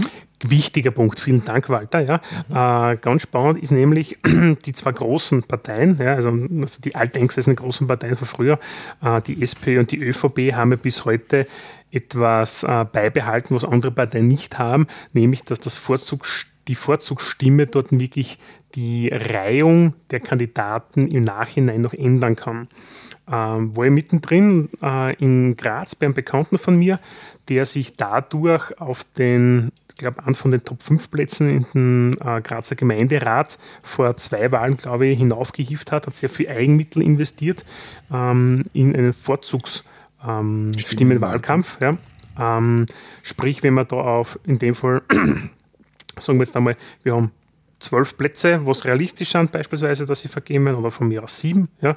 Ähm, und ich bin auf Platz 8, ist es wahrscheinlich, dass ich nicht einziehen werde. Ja. Das ist ja quasi ein Proforma oder Reservesitz. Wenn ich jetzt da aber sage, na, mir war es eigentlich schon wichtig, dann habe ich es bei einer ÖVP oder bei einer SPÖ sehr wohl noch in der Hand, indem ich für mich als Person relativ intensiv werbe, damit die Leute ähm, neben der Partei auch die Vorzugsstimme, das ist übrigens auch am Wahlzettel drauf, die Vorzugsstimme, ähm, dort mein Kreuz nach und ich kann nicht mich vorreihen. Die Vorzugsstimme musst du aufschreiben. Also du musst den Namen aufschreiben. In dem Fall muss es, okay. Also du machst das Kreuz beim, bei der, der Partei? Partei? und schreibst daneben nur die Vorzugsstimme. Leserlich. Dazu. Leserlich dazu. Bitte in Block oder Blockbuchstaben und nicht Schreibschrift. Ja. Das ist mir bei der ÖVP ähm, auch schon persönlich aufgefallen, mhm. mehr als wie bei allen anderen Parteien, dass wenn du in Graz fortgehst, dass du durchaus von ÖVP-Mandatarinnen und Mandataren auf der Straße angesprochen wirst und sie sagen, bitte gib mir deine Vorzugsstimme beziehungsweise sogar, dass sie zum, ähm, zum Beispiel beim Gemeinderatswahlkampf in Graz war es so, ähm, ihre Liste so bestimmen mhm. oder die Reihung auf der Liste, dass die äh, Mandatare und Mandatarinnen, ähm, die kandidieren möchten, durch Graz dingeln und Unterschriften sammeln für sich selber und damit sagen, okay, ich, hab, ich bin durch Graz gegangen, ich habe Unterstützungen gesammelt, bitte reiz mir auf der Liste vor. Also das ist schon was, was ich bei den anderen Parteien nicht so sehe oder noch nie gesehen habe oder mir noch nie aufgefallen wäre. Ja. ja bei der SPÖ weiß ich auch, also da funktioniert es auch, die machen es aber vielleicht nicht ganz so aktiv, zumindest mhm. ist es uns zwar anscheinend nicht so aufgefallen. Ja. Dort funktioniert es bei den anderen, wenn du weiter unten stehst, stehst du weiter hinten. Mhm. Ja. ja. Zumindest propagieren sie es auch nicht. Ja, vielleicht leben sie es intern noch, das ist ein anderes Thema. Es wird aber nicht so extern propagiert. Genau. Zum Wahlprogramm, wir nehmen nie in Anspruch, dass wir irgendwie voll inhaltlich alles besprechen. Das sprengt da komplett den Rahmen, sondern wir geben jetzt ein bisschen so. Ähm wir geben ein bisschen ein rough offer, ja, ein bisschen, ja, über, über ein bisschen eine, gröbere Übersicht. Wir, wir haben uns natürlich schon die Punkte angeschaut. Ähm, ist leider teilweise wirklich extrem aufwendig, weil es schon mal 60, 70 Seiten so ein Wahlprogramm haben kann. Oder zwar. Oder zwar, wie wir sehen, ja, das macht es dann einfacher, aber ja. gerade die Großen, ähm, die haben dann durchaus sehr viel Schreibarbeit. Ich meine, also, wir, wir, schauen uns das an. Ja. Ich meine, alles durchgelesen, aber wir schauen es uns zumindest an. Ja. Mhm.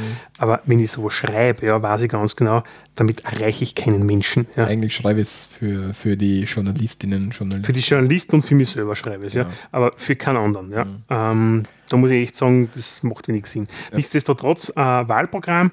Lieber Walter, wofür steht die Volkspartei? Es wird wieder geklopft für äh, den Weg der Mitte in Europa sagen sie zumindest von sich selber. Ja. Eine Gemeinschaft braucht klare Spielregeln und klare Sanktionen. Wer die bestehenden Regeln nicht einhält, muss die Strafe rechnen und mit zum Beispiel, wenn wir in die Schuldenpolitik schauen. Mir nervt das Klopfen jetzt gerade ein bisschen. Macht jetzt machen wir trotzdem weiter. Ja. ja Sehr spannend ist, ähm, es gibt das sogenannte Sunset-Clause, wofür sie eintreten, nämlich, dass er ein Gesetz ein Ablaufdatum haben kann. Wo ich voll d'accord gehe, das wäre einer der Punkte, wo ich sage, das würde ich mir vor allem auch in, in, in nationaler ähm, Gesetzgebung wünschen, mhm. dass wirklich man sich immer wieder mit den Themen auseinandersetzt und schaut, braucht man da jetzt ähm, ähm, eine Änderung? Mhm. Ist das noch zeitgemäß? Das ist was, was ich mir in sehr vielen, vielen Gesetzgebungsakten eben wünschen und würde und vorstellen könnte. Das wäre eines der Punkte, wo ich mit Ihnen übereinstimme.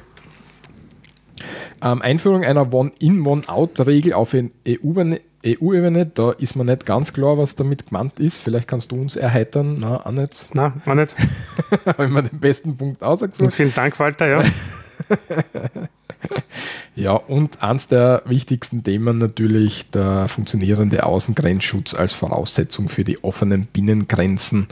Das ist eins der Themen, die Sie mit den, mit den rechts, rechtskonservativen und rechten Parteien irgendwie teilen. Aber eigentlich mit relativ vielen. Wir werden später dazu ja. kommen. Ja. Also was, was, was will die ÖVP in, in Wahrheit? Ja, Frontex, ja, diese ähm, ähm, ich sage mal, Polizeieinheit, so plakativ gesprochen, jetzt mhm. die die Außengrenzen schützt, ja, äh, möchte sie massiv aufrüsten um zusätzliche 10.000 Mann. Ja. Mhm. Äh, Statusabkommen mit Nachbarregionen wie Nordafrika, das heißt, da geht es auch um, teilweise um Entsendung ja, dieser mhm. entsprechenden per Personen ja, zum Schutz dort. Ähm, was ich sehr positiv finde, ist grundsätzlich einmal vor Ort Hilfe zur Bekämpfung der Fluchtursachen. Ja. Das ist weil pff, wir tun bei uns damals Symptome behandeln ja, und nicht die Ursache. Mhm. Macht in meiner Meinung absolut immer Sinn. Das ist so ein No-Brain, oder? Den braucht man nicht diskutieren. Es ist zwar schön, dass es schreiben, aber eigentlich ist es das. Das Wie steht natürlich nicht ja, drinnen. Ja, genau. ja. Ähm, im Wörter, sie hätten so diesen europäischen Afrika-Plan für Zusammenarbeit in Augenhöhe. Das ist zum Beispiel sowas. Ja. Ähm, so wie der, wie der Marshallplan zum Wiederaufbau in Europa war, wäre es jetzt so etwas, dass man sowas eigentlich für, für Afrika macht. Ja. Mhm. Afrika selber ist aber doch in, in, in, in Nord- und Schwarzafrika ein bisschen geteilt, muss man fairerweise sagen, auch von der Mentalität her äh, und von der, von der, von, vom Doing, von der Wirtschaftsleistung. Das ist spannend, ja, aber sollte definitiv etwas man muss es anschauen einfach einmal. Ja. Das ähm, rasche Frontex-Aufstockung, ähm, mhm. das teilt, dass sie, oder teilt sie die ÖVP übrigens mit dem Weber, der hat das in der letzten Diskussionsrunde auf ZDF mhm. und ORF ähm, auch gefordert, sozusagen. Ja. Wenn ich das so als, äh, ein bisschen einordnen darf. Ja, ähm, Geldwäscheverfolgung verbesserte, gell? Ja, was relativ ein, äh, ein bisschen ein Block nämlich drinnen ist, ja, ist das Thema Informationsverhalten und Internet, sage ich jetzt einmal. Ja. Das heißt, grundsätzlich einmal rasche Umsetzung von einer E-Evidence-Verordnung, gemeinsamer Kampf gegen Cybercrime bzw. das Darknet auf europäischer Ebene. Das heißt, sie wollen da mehr zusammenarbeiten, die Polizeieinheiten und äh, so Geheimdienste auf gut Deutsch. Ja. Ähm, die rasche Löschung von terroristischen und gewaltverherrlichten Inhalten im Internet. Ja, das haben wir wieder bei diesem, wie heißt dieser Upload-Filter-Partie und alles drum und dran, ähm, sowie Kampf gegen Desinformation zum Schutz der Demokratie. Ja. Das ist alles so ein äh, Internetüberwachung und Eindämmungsblock, äh, sage ich mal, womit sie durchaus auf Stimmenfang gehen werden. Ja, Kammer hast du sehr gut umschrieben. umschrieben ist gut gesagt, ja. Genau, ja. Ähm, die ÖVP innerösterreichisch ähm, tritt ja auch für den, die, das digitale Vermummungsverbot ein. Mhm. Ich gehe davon aus, dass sie das auch versuchen werden, auf europäischer Ebene ähm, durchzubringen. Ähm, da geht es darum, dass man Klarnamenpflicht sozusagen führt, beziehungsweise sogar noch Schritte weiter, dass man einen Account auf einer Plattform nur machen kann, wenn damit ein Ausweisdokument oder ähm, deine Telefonnummer verknüpft ist, die du ja mittlerweile in Österreich sagen musst, wenn du jetzt ein Wertkartentelefon hast, wer du bist. Mhm. Also so in die Richtung ähm, ist das in, in Österreich gedacht und ich gehe davon aus, dass sie das auch auf europäischer Ebene hieven mhm. wollen werden. Kann man gut vorstellen. Ja. Ähm, ein Block ist noch der Handel als solches, ja. Grundsätzlich Fairtrade, Transparenz und Wettbe also faire Wettbewerbsbedingungen, ja, das kommt das Neoliberale dazu, ja. Was ich sehr geil finde, ja. Frühzeitige Einbindung von Unternehmensvertretern in die, Hand in die Handelsverhandlungen, ja. Mhm. Das heißt, sie wollen einfach per Definition ja, Lobbyisten von Großunternehmen drinnen haben. Mhm. Großartiger Wahnsinn, ja. Ähm, ja, ein paar No-Brainer, Ausbau des europäischen Schienennetzes. Gefällt ja. mir sehr gut. Ja. ja. das ist auch was, ähm, was, was beide ähm, Spitzenkandidaten in der, EF, in, in der Kommissionsverantwortung auch ähm, sagen. Mhm. Zum Teil Franz Timmermans möchte, es kommt jetzt später, aber er möchte innereuropäische Flüge ähm, schauen, dass sie so gut wie abgeschafft werden und dadurch ein besseres Schienennetz. Weber würde es bis zu einem gewissen Grad genauso. Und da passt eben auch dazu, dass das Schienennetz ausgebaut wird in Europa. Ja. Und das, das passt so thematisch zur Einordnung auch recht Also zusammen. kann man vielleicht dazu, dazu tun, also Nutzung von umweltfreundlichen Technologien, E-Mobilität, Wasserstoff soll vorangetrieben werden, ja. In meinen Augen, äh, ÖVP hat bis jetzt da noch nicht wirklich viel dazu beigetragen, ja, was ich in den letzten zwei Regierungseinheiten gesehen habe. Mhm. Also mhm. da sind sie sehr hörig, der, der ja. Lobbyisten der Automobilindustrie, sage ich mal. Man kann auch sagen, äh, ähm, du musst mich bremsen, wenn du sagst, das ist zu viel und es passt gar nicht, aber wenn, wenn wir uns jetzt anschauen äh, im Kontext zu Weber, mhm. der sagt, bis 2050 möchte er gern ähm, auf erneuerbare Energien umgestellt haben. Timmermans möchte das bis 2030 haben, also ein bisschen schneller. Und der Weber ist da ein bisschen, ähm, wie soll ich sagen, äh, gemäßigter unterwegs in seinem, mm. seinem, Ausblick in diese Richtung. Passt auch zu ihm in meinen Augen, ja, wenn man sich denkt, die, die Atomkraft in Deutschland ist noch immer sehr stark. Es gab ja den Ausstieg vom Ausstieg, ja. Ähm, der dann wieder zum Ausstieg geführt hat nach Fukushima, ähm, da sind sie, da sind sie auf der, der, massiv auf der Bremse. Ja. Genau. Das ist aber ein typisches äh, konservative Politik, wenn man so will. Ja. Ja, ähm, Währung, vielleicht äh, ein Geldblock. Ja. Äh, ganz kurz, klares Nein zu einer Schuldenunion. Mhm. Vervollständigung der sogenannten Bankenunion wollen sie unbedingt haben. Ja. Sehr lustig, keine Abschaffung von Bargeld. Ja. Mhm. Obwohl in meinen Augen ist eigentlich, man, ich bin auch gegen die Abschaffung von Bargeld, ja. Ich auch. Ja, ja nichtsdestotrotz ist es, ähm, wenn ich so ein hm, bisschen mehr Überwachung haben möchte, was auch in Ihrem Programm drinnen steht, ja, sind ja elektronische Zahlungsvorgänge eigentlich das Mittel der Wahl, weil das kann ich nachvollziehen. Bargeld mhm. kann ich nicht nachvollziehen. Ja. Wenn ich hergehe, ich habe meinen Lohn, den hebe ich ab, was ich damit mache, ja, sieht man nicht. Ja. Das stimmt. Ja. Ähm, möglichst rasche Rückkehr der Europäischen Zentralbank zu einer nachhaltigen Geldpolitik. Ja. Ähm, da weiß ich nicht, was dahinter steckt, um ehrlich zu sein. Ja. Ähm, ich weiß nicht, wie sie das machen möchten, aber du hast jetzt im Moment das Problem, dass du in Europa keine Zinsen bekommst auf Geld. Ja, da tust du nur depperter, also andere Zinsen sollst halt, ja. Genau, also sehr viel wird in Immobilien und so weiter und Grundstücke Geld investiert, weil du sonst ja de facto eigentlich Geld verlierst, wenn du es auf der Bank liegen hast. Ne? Ja. Und da ist eben das Ziel, dass du wieder, dass wir wieder in so eine, so eine Wirtschaftsleistung kommen, dass man ähm, Zinsen ähm, auch wieder bekommen kann fürs Geld und ich glaube, dass das damit gemeint ist. Aber mir ist nicht ganz klar, durch was das erreicht werden soll. Gute Frage. Vielleicht haben wir das auch nicht gesehen. Letzter Finanzpunkt, ja, ja. schärfere Sanktionen für Steueroasen. Ja. Auch ein No-Brainer, den sie mhm. propagieren, weil den will sowieso auch jeder haben. Ja. Mhm. Äh, ein bisschen vielleicht Außenpolitik noch ganz kurz, ja, zum Thema der Länder des Westbalkans, ja, das heißt, wir reden da von Slowenien bis runter Albanien, ja. Ähm, klare Perspektive, wann diese Westbalkanländer eventuell eintreten äh, können in eine Europäische Union. Ähm, Im Bereich der Verteidigungspolitik wollen sie eine Kriseninterventionstruppe zum Schutz der EU, also zum Schutz Europas, bauen. Sie sprechen da jetzt nicht von einer europäischen Armee, kommt aber ein bisschen in die Richtung, sage ich mal. Ja? Mhm. Also so interpretiere ich das, muss ich wohlgemerkt äh, äh, sagen. Ja? Was wie du es siehst? Würde ich auch so sehen. Ähm, ich, ich würde es jetzt wieder in Kontext zu, zur EVP als Ganzes und wie es vielleicht in Zukunft ähm, unter Weber sein würde. Weber möchte eine europäische Armee aufbauen, sagt aber, das wird noch länger dauern und möchte als erstes einmal so eine Cyber-Eingreiftruppe haben. Und zum anderen genau deckt sie das damit, dass er auch so ein, so ein Kriseninterventions- ähm, Team, unter Anführungszeichen, das ist ja vielleicht ein falsches Wort, aber. Eine Truppe, eine genau militärische Truppe. Genau, ja. so eine militärische Truppe für Krisenintervention ja. haben will. Also deckt es da doch sehr, sehr stark mit, mhm. mit, mit den Vorstellungen der EVP, wie sie, ja. wie sie da eben ähm, rauskommt. Ja. Außenpolitisch äh, kein Beitritt der EU. Ja. Steht da drinnen, Bekenntnis mhm. zum Staat Israel und, äh, als jüdischen Staat. Ja. Mhm. Auch sehr spannend. Ähm, und Einsatz das gegen. Fass, Fass machen wir bitte nicht auf. Weil das Nein, das bringt nichts. Ja, da tragen wir durch. Ja. Nein, ähm, Einsatz gegen die Christenverfolgung weltweit. Ja. Das ist halt auf der christdemokratischen, ist, ist eh klar. Ja. ja.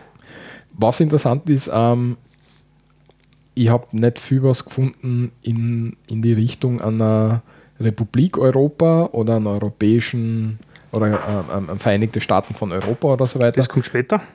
Das also, kommt später? Bei einer anderen Partei, ja. Genau, äh, okay. Ich hätte so gedacht, das kommt bei der ÖVP später. Aber das, das hat die ÖVP in ihrem Programm überhaupt nicht. Also ähm, mir ist nicht ganz klar, wie wir weitere europäische Integration, also dass man sagt, europäische Integration ist zwar so ein Wort, aber wenn man sich nicht darüber nachdenkt, was das bedeutet, das heißt einfach, dass ähm, mehr Kompetenzen zu Europa, zu den europäischen Institutionen ähm, gehen. Ähm, das bedeutet europäische Integration. Wie, wie, was da der Ansatz ist. Also haben Sie zumindest nicht in dem Programm derzeit genau. so drin, was wir ausgearbeitet haben, wenn man ja, so will. Genau. Es ja. fehlt ein bisschen, ja. ja. Also wir können festhalten, ähm, Mitte konservativ, Klassisch, Einstellung, ja. klassische Einstellung, deckt sie mit dem, was Weber als Spitzenkandidat von als äh, EU-Kommissionspräsident ähm, ähm, sagt. Ja, keine Überraschungen dabei, oder? Nein, Hast überhaupt du da irgendwie was gefunden, was du sagst, okay, das, das wundert mich jetzt komplett, dass das da außersticht? Nein, nein. Eigentlich ein sehr, also für die Konservativen ein konservatives äh, Wahlprogramm, nennen wir es einmal so, ja. Ähm, ohne Ausreißer nach links oder nach rechts in Wahrheit, ja. Äh, außer den klassischen No-Brainern. Ähm, ja, zum Spitzenkandidat, wer tritt denn ja eigentlich an für die ÖVP? Und wen sieht man auf dem Plakat am Anfang von hinten, jetzt mittlerweile in der zweiten Plakatserie von vorne? Ja? Mhm. Äh, der Ottmar Karas. Mhm. Ähm, wo, wobei ich da immer über seine Brille lachen muss. So. ja, er hat so eine kleine Brille und die macht seine Augen so komisch. Aber so. das ist nur so ja, persönlich. Ein stylisches Element. Ja, ja, genau. Ähm, ja, Ottmar Karas, ähm, österreichischer Politiker, ÖVP seit 1999 Abgeordneter zum Europäischen Parlament, also auch schon ein Urgestein sozusagen. Ein sehr erfahrener äh, Europapolitiker und ein Pro-Europäer. Pro, Pro, Europäer. Pro-Europäer, muss man sagen, ja. Wirklich, also das macht, also das spürt er nicht nur, sondern das ist wirklich seine Einstellung, würde ja. würd ich Jetzt einmal, das kommt so rüber, definitiv. Würde ich jetzt ja. einmal sagen, ja. genau. Äh, zu erwähnenswert von 2012 bis 2014 war er zudem Vizepräsident des Europäischen Parlaments, nämlich bereits schon mal. Mhm. Und er ist Leiter der ÖVP-Delegation im Europäischen Parlament. Ähm, irgendwas wollte ich sagen, es fällt mir jetzt einfach gerade wieder nicht ein. Ah, genau. Ottmar Karas ist Spitzenkandidat. Mhm. Man muss aber, glaube ich, fairerweise dazu sagen, dass hinter Ottmar Karas eine ganze Riege von ähm, Leuten steht, ähm, Edelstadler ist, glaube ich, die zweite, oder? Ich habe mich jetzt, ehrlich gesagt, mit ja. der zweiten, dritten, siebten Reihe nicht beschäftigt. Ja. Aber was man schon sagen muss, Karas ist aus meiner Sicht ein bisschen diametral zu dem, was Kurz als, als Regierungschef und, und die, die, die türkise Linie in Österreich fährt. Da geht Karas ein bisschen auf, auf in eine andere Richtung, oder? Kann, also und, ich würde so sagen. Und alle, die in der zweiten Reihe und, und, und folgende sind, sind ein bisschen in die Richtung wie der Kurz, also der Regierungschef bei uns ähm, im Land ist. Das heißt, du hast da ab der zweiten. Du hast einen schwarzen genau. und dann hast du ein türkises Backel. Genau. Das heißt, das ist schon irgendwas, was man bedenken sollte, glaube ich. Ja. Und das gilt es auch ein bisschen zu herauszustreichen, dass das eine wichtige Information vielleicht da ist, dass man das auch ein bisschen mitdenkt. Haben wir sehr gut zusammengefasst, ja. Der Karas ist einer von der alten Schule, ja. Genau. Ein sehr erfahrener, ja. Ähm, persönliche Meinung, glaube ich, durchaus sehr fähiger und guter Politiker, ja. Sehr auf Konsens orientiert auch. Ja, im Gegensatz auf der, die Personen dahinter ja, sind kurz Günstlinge, sehr viele davon. Ja. Ähm, man, man sieht es momentan in den politischen Medien, die, die ÖVP war früher sehr breit aufgestellt, ja, muss man sagen. Äh, hat es diverse Länderorganisationen gegeben, die sehr die, die mächtiger waren als immer andere, das ist sehr wohl, ja, wenn man sich an St. Pölten zum Beispiel erinnert. Ja. Aber die thematisch genau ihr ihr Thema gehabt haben, für das sie eingetreten sind, oder? Ja, jetzt da ist es so, jetzt da gehen sie eigentlich eine Schiene, die die Freiheitlichen eigentlich seit sehr langer Zeit propagieren, mit einem Häuptling, der vorne, ein Führer, der vorne wegmarschiert, ja, ähm, in dem Fall der Sebastian Kurz, ja, und der sich seinesgleichen, die ihm wohlgesonnen sind, hinter sich scharrt, ja, und nichts anderes. Also mhm. dieser breit, diese breite Diskussionsbasis in der ÖVP, ja, ist für mich als Externer jetzt da einfach nicht mehr gegeben. Mhm. Also das gilt es aus unserer Sicht zu beachten, wenn man sagt, okay, die ÖVP hat eigentlich ähm, schon, ähm, ist schon für mich interessant. Man muss halt überlegen, ist Ottmar Karas ist zwar einer, aber es sind, kommen dann zumindest wahrscheinlich vier andere noch, die das Ganze auch beeinträchtigen. Ähm, unangenehm aufgefallen ist ähm, die ÖVP auch ähm, jetzt im Wahlkampf mit ein paar Aussagen, ja. Genau, zum einen mit Aussagen, zum anderen mit, wie sie ähm, in Schulen verhalten. das habe ich gar nicht mitgekriegt, muss ich sagen, ja. Okay. Ähm, dann mache ich zuerst das eine und du machst dann das andere. Ja, wenn es sein muss. Okay. ähm, und zwar in, in ich glaube, Niederösterreich, wo soll es anders sein, ähm, gibt es einige ähm, Alleinauftritte von ÖVP-Kandidaten in Schulen. Das heißt, dort geht Karas und andere ÖVP-Kandidaten in Schulen. Zum Teil werden sogar zu Diskussionsveranstaltungen ähm, andere Parteien ausgeladen. Das heißt, sie wanzen sich unter Anführungszeichen an die jüngere Generation heran und ähm, wollen keine Meinungsvielfalt in Diskussionen zulassen, sondern schauen, dass sie selber ihre Meinung ähm, rüberbringen, un, ungefragt und unkommentiert. In einer Schule war es sogar sehr interessant, weil da war der Direktor ÖVP-Gemeinderat und dann hat es natürlich gut zusammengepasst, dass dann einer von, die, von den Kandidaten dann auch in die Schule kommt und dann hat man leider vergessen, die anderen einzuladen, so in die, irgendwie in die Richtung. Also so ist es bei mir ähm, ankommen, jetzt im Wahlkampf einmal. Mhm wie sie dann negativ aufgefallen sind. Und das andere ist eigentlich, wo Kurz ja, mit seinen Männinnen und Frauinnen äh, ein Paradebeispiel ähm, von sich gibt gegenüber an, an Karatas, ja, äh, Karas, Entschuldige, ähm, er hat vor kurzem, das ist jetzt da wirklich erst, glaube ich, ein paar Wochen her oder eigentlich, um genau zu sein, eine Woche, diverse Vokabulare in seinen Reden verwendet, die eigentlich an eine Freiheitliche Partei erinnern, wo er zum Thema gemeint hat, es herrscht innerhalb der EU eine Regulierungswahn, Bevormundung und man sollte eigentlich die Kompetenzen von der EU wieder zurück in die Mitgliedstaaten geben und Kurz will über 1000 EU-Verordnungen streichen lassen. Also eigentlich etwas, wo man sagt, da stoßt er nicht in eine wertkonservative, sondern wirklich in eine sehr rechte ähm, ähm, Sprache hinein. Ja. Mhm. ja, kurzes, ähm, ähm, ähm, wie soll ich sagen, Meinungsbild, das wäre Fähnchen im Wind, sage ich oft es bewegt sich so, wie er es gerade braucht und es ist irgendwie keine Konsistenz erkennbar. Naja, die, die, die Freiheitlichen zerfliegen gerade ein bisschen was und dadurch will er logischerweise Stimmen dort abgreifen. Wenn ihm das gelingt, stärkt es natürlich seine Position als Kanzler ja, und auch seine, äh, aufgrund der prozentualen Erfolges logischerweise auch in der Mitsprache innerhalb der EVP. Ja. Mhm. Also in Wahrheit ist es eine Kampftaktik, die er derzeit macht. Aber eigentlich entgegen dessen, wofür eine europäische Partei und die, die ÖVP propagiert sich ja als die Europapartei eigentlich steht. Genau. Und das ist eben das, was ich meine. Karas als Spitzenkandidat ist wirklich pro-Europäer, der schaut auf europäische Integration, wie, wie kann man das gescheit machen. Und der Kurz, zumindest in seinen letzten Aussagen da, wie wir es gerade gehört haben, geht da komplett in eine andere Richtung. Und das passt irgendwie aus meiner das Sicht. Passt nicht ganz zusammen. Das passt irgendwie nicht ganz zusammen, ja. genau. Ähm, äh, Kontrast.at sagt, ähm, im Abstimmungsverhalten der ÖVP hat viermal für Glyphosat gestimmt. Ähm, ja, eigenartig, wenn man sich, sich jetzt die, die Umweltbewegungen anschaut rundherum. Das vielleicht die jüngeren Menschen äh, mehr interessiert. Man kann sich da mal den, die, das Abstimmungsverhalten vielleicht durchschauen. Wir werden dann auch verlinken. Ähm, es gibt so einen Monitor über Abstimmungen, ähm, wie sich die Parteien im Europäischen Parlament zu verschiedenen Themen ähm, ähm, entscheiden bzw. enthalten. Da werden wir bei der, ÖV, äh, bei der FPÖ noch relativ viel zum Lachen haben, nehme ich an.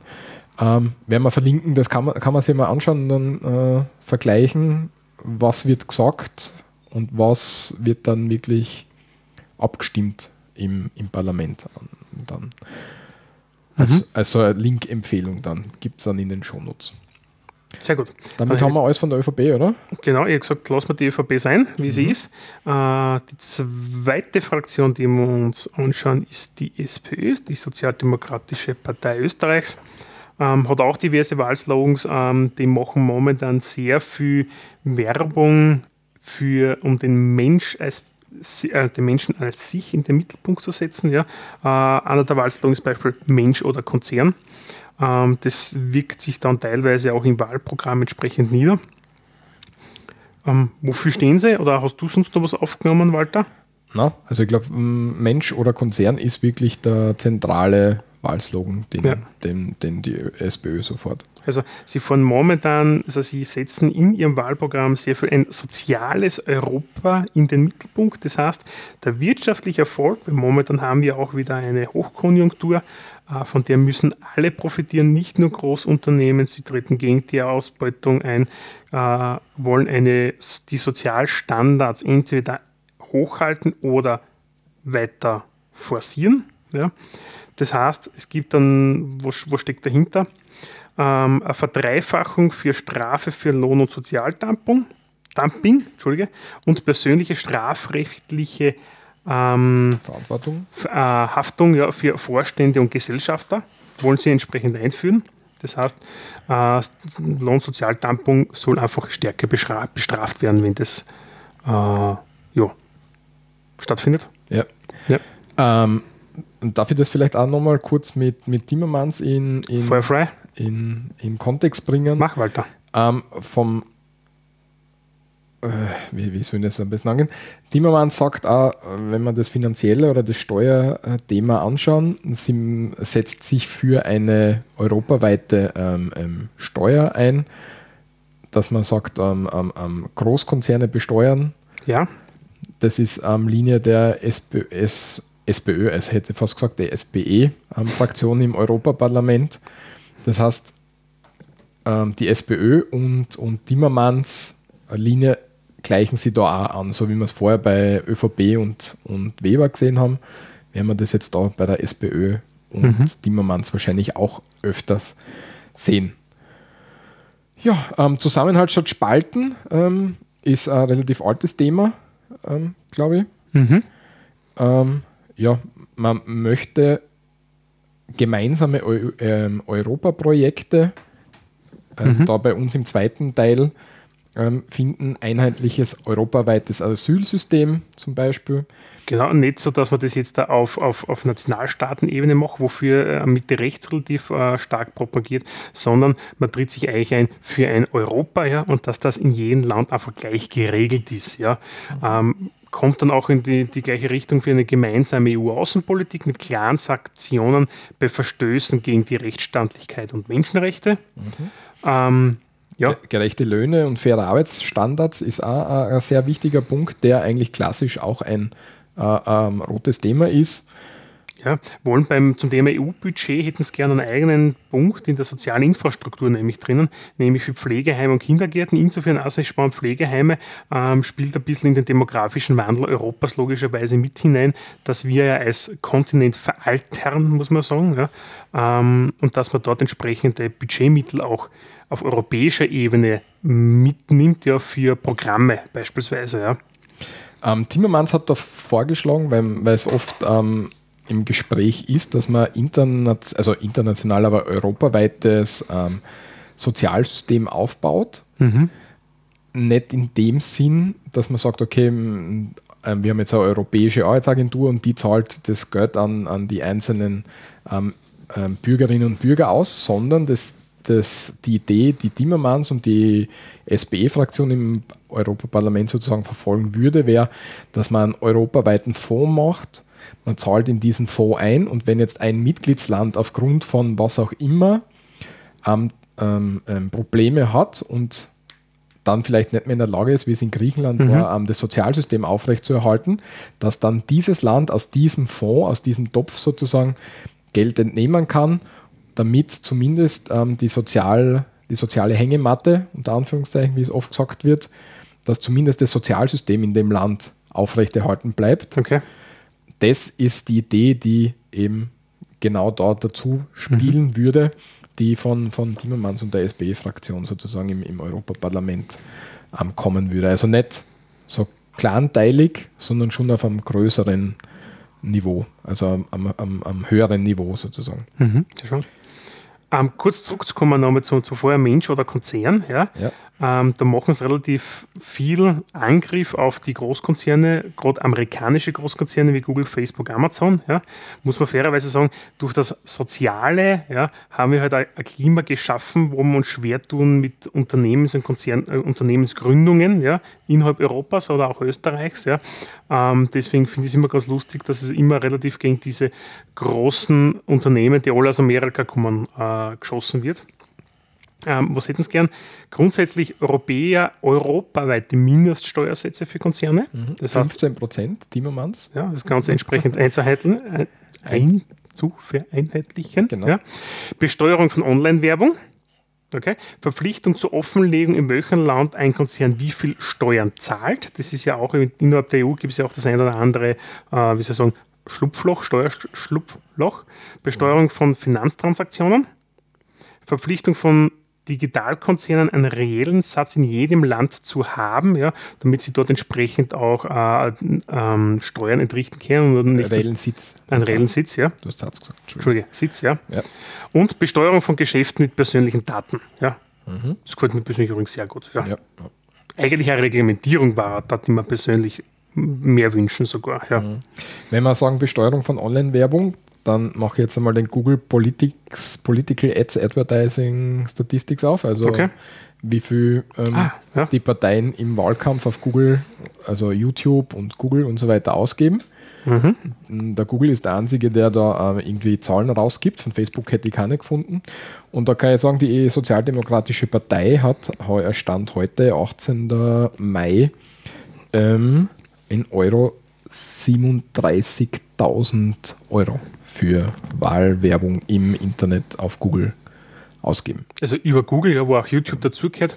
Und den einen oder anderen ist vielleicht in letzter Zeit aufgefallen, wenn man diese YouTube-Videos anschaut. Ich kann mir fast kein YouTube-Video mehr anschauen, ja, weil es gibt von diversen Parteien jetzt am ähm, Ende des Wahlkampfs sind die Sozialdemokraten stärker mhm. ähm, oder kommen auf mit ihren, mit ihren Werbungen dort.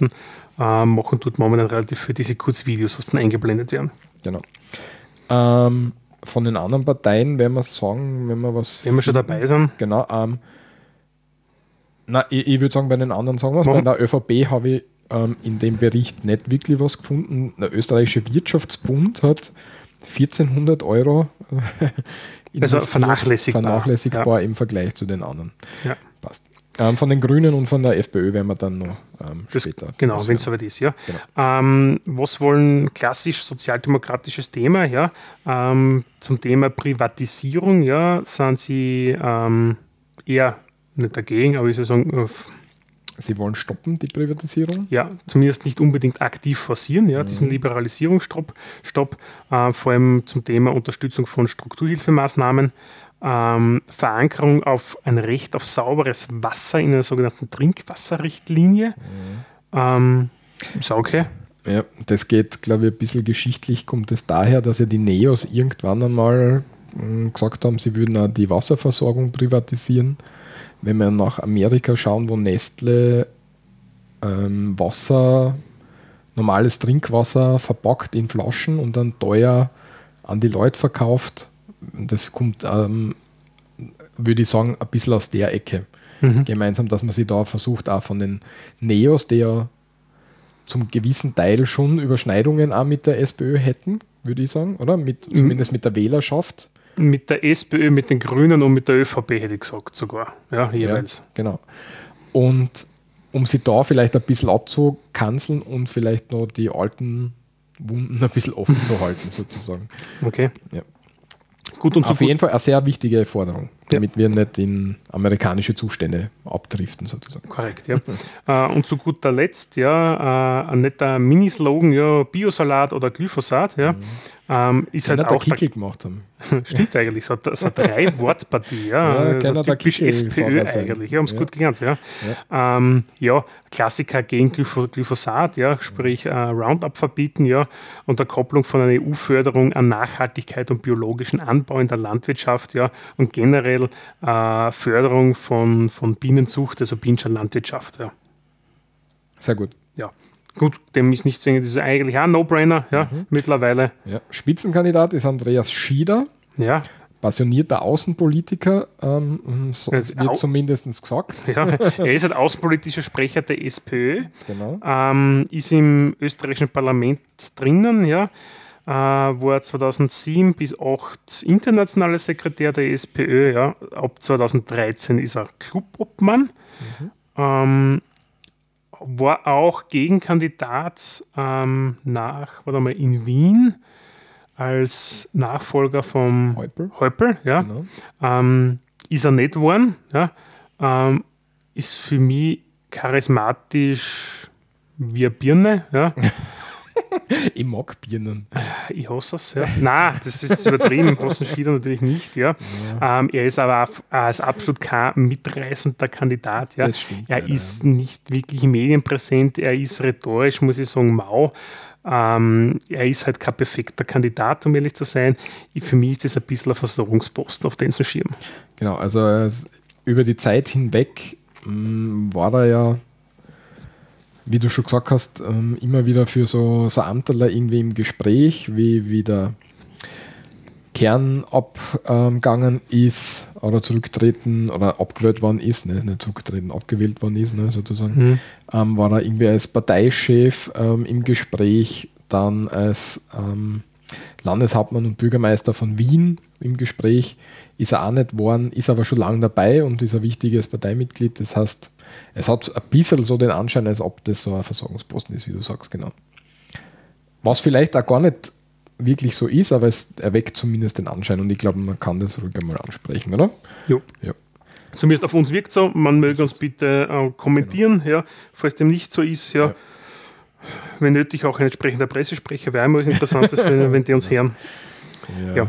Gut, die drittgrößte Fraktion bis dato ist die Fraktion der Freiheitlichen Partei Österreichs. Mhm. Ähm, doch ich sage, ich schicke ich, ich schick gleich mal vorweg, ich bin nicht der größte Fan. das heißt, das wird jetzt da vielleicht ein bisschen polemisch. Ja, wir werden die ganze Zeit sowohl. Ja, ich sage nur, aber eh da ist jetzt ein bisschen, ja, genau. Ja. Ähm, Wahlslogan: Mehr Österreich, weniger EU, FPÖ voten gegen EU. EU-Asylchaoten, steh auf für Österreich, ja. ja. Also ja, also grundsätzlich immer steh auf für Österreich, ja. Wer lacht äh, runter von den Plakaten in der ersten und in der zweiten Serie? Einmal war es abwechselnd Harald Wilimski, der Spitzenkandidat, und der Heinz-Christian Strache, ja. Ähm, jetzt da sind es momentan beide am Plakat, Hand in Hand quasi, ja. Äh, Wenn wir schauen, es jetzt ist. Ich wollte gerade sagen, wir haben jetzt eine Woche bis zur Wahl, vielleicht kriegen wir noch eine dritte Serie ohne Strache. Ja, ähm, wir, wir können jetzt verlautbaren, der Strache ist vor einiger Zeit zurückgetreten. Macht nichts, Walter, die, wenn es uns hören, jetzt da, ja. Ja, ich sage nur, aber nur, dass man, dass es auch zeitlich einordnen kann. Also wir sind mittendrin. der Strache ist schon zurückgetreten und der Bürger ist immer wieder im Fernsehen. Ich finde das lustig. Ja, ähm, ja, ja, auf jeden Fall, das ist eine klass klassische äh, Polemik. Wofür stehen Sie in dem Wahlprogramm? Ja? Nix. Entschuldigung. Äh, Stimmungsmache, Asylchaos, ja. Ähm, die Homepage, muss ich fairerweise sagen, von den Freiheitlichen. Ich habe noch gar nicht geschaut. Ich die ist grandios aufbereitet, muss ich echt sagen. Ja, mit interaktiven Grafiken. Also, Leute, nichts für ungut, das können sie. Da sind sie richtig stark, ja. Also ich weiß nicht, wieso es die anderen Parteien nicht schaffen, irgendwie die, die richtigen Marketingberater zu nehmen. Für mich muss ich einfach eingestehen, die Freiheitlichen sind diesbezüglich unschlagbar. Sie haben das ja auch im Stile ähm, einer europäischen Institution gemacht, weil wenn du auf eine europäische ähm, Seite gehst, zum Beispiel von der Kommission oder was, mhm. dann schaut die Seiten genauso aus wie die, die FPÖ-Wahlkampfseite. Ja. Sehr interessant. Also womit ist es, also Thema Nummer eins, logischerweise das Thema Asyl. Ja? Mhm. Ähm, sie propagieren auf ihrer Seite momentan eine Ablehnungsrate von 50,1 Prozent der äh, äh, Asylanträge innerhalb der EU. Ja? Äh, thematisieren die Bevölkerungsexplosion in Afrika. Ja? Mhm. Was wollen sie? Flüchtlinge in der Region halten das ist, ist, so, ja, sogenannte Ankerzentren einführen, wie sie es äh, entsprechend sagen. Sie wollen keine aufgezwungene Solidarität, sondern eher Ja zur freiwilligen äh, Aufnahme von Kontingenten. Also das entspricht genau im Gegenteil, was der Sozialdemokratie möchte. Ja. Und was er in, jetzt in, in den letzten Jahren gesagt hat, total gut funktioniert hat. Ja. Weil dann, wenn es nach dem kommt, würde ja keiner mehr irgendwie einen Flüchtling aufnehmen. Ja. Und sie wären dafür, die Genfer Flüchtlingskonvention zu überdenken und zu überarbeiten, einfach auf aktuellen Stand der Zeit zu bringen. Genau, also braucht man nicht mehr, so würde ich es steht, verstehen. steht nicht drin, sondern einfach zu überarbeiten. Ja, ja, ja aber es, man kann es ähm, schon einmal zwischen Was ist also weniger EU, kein Zentralstaat, das ist ja das, wo man zum Beispiel, wo man vorher gesagt hat, wo der Kamerad Kurz ja ein bisschen in die gleiche äh, Kerbe schlägt und ein bisschen Wähler abziehen möchte von der FPÖ, ja. Äh, sie sind für eine Einstimmigkeit, das, ist ein, das kommt nämlich später nämlich bei einer anderen Partei, sie sind für eine Einstimmigkeit bei der EU zum Thema Außen- und Sicherheitspolitik soll beibehalten werden. Wir haben ja jetzt schon überall Einstimmigkeitsprinzip. Und viele, viele Parteien diskutieren das eben, da werden wir später noch hinkommen, dass ja. man das Einstimmigkeitsprinzip fallen lässt. Sie sind da offenbar ein bisschen in, in die Richtung, aber sie sagen, Grenze, Außen- und Sicherheitspolitik, da muss es unbedingt bei der Einstimmigkeit bleiben. Ja. Äh, Österreichs Sozialsystem sollen sie schützen, das heißt, sie lehnen eine Sozialunion als solches ab. Ja. Sie wollen keine EU-Steuer, keine EU-Finanzminister, ja, sondern das Ganze ähm, soll also es soll nicht solche, solche EU-Budgetierung über Plastiksteuern an so Plätzen halt geben. Ja. Äh, militärische Kooperation ja innerhalb der Staaten, also der Staaten untereinander, keine EU-Armee und bekennen sich zur immerwährenden Neutralität Österreichs. Und wofür sie auch eintreten, ist eine sogenannte Verkleinerung der Institutionen. Wir haben, ähm, gehört, wir haben im Parlament derzeit 751 Plätze, mhm. glaube ich. Ja. Äh, generell treten sie dafür ein, diese Institutionen zu verschlanken. Ja was ja etwas ist, wo ich sage, das kann man durchaus andiskutieren. Es ist ja nicht alles schlecht, was sie da erzählen. Ja. Kann man diskutieren, muss man nicht. Ja. Ähm, Steuern und Konzerne. Jeder Euro, der in Österreich erwirtschaftet wird, soll auch hier entsprechend versteuert werden. Ja. Äh, sie sind auch gegen diese sogenannten Steueroasen, sowohl innerhalb als auch außerhalb der EU. Und was ich ganz ja spannend finde, ist ja, sie fordern eine verpflichtende Eintragung aller Lobbyisten in einem sogenannten Transparenzregister. Das gibt es doch schon. Ja, aber eine verpflichtende Eintragung, das gibt es anscheinend noch nicht. Ja? Wobei ich ja spannend finde, dass gerade die Freiheitlichen zum Thema Lobbying eigentlich relativ stark sind. Ja? Weil ja. da müssten sie ja selber sich auch eintragen. Ja? ja. Finde ich interessant, muss ich fairerweise sagen. Ja? Ähm, strikte Regelungen für, bei, bei NGOs, ja, insbesondere die, die transparente Offenlegung der Finanzierung, ja, da gehen sie halt massiv gegen NGOs, die was halt eher linksgerichtet sind, wie Attac und Co., ja, die sie ähm, ja, eigentlich attackieren möchten, wenn man so will. Ja. Ähm, erwähnen es auch in ihrem Programm, ja, ist, glaube ich, aber eher ein Passus, der nicht unbedingt für die breite Mehrheit der FPÖ-Wähler gedacht ist. Ja.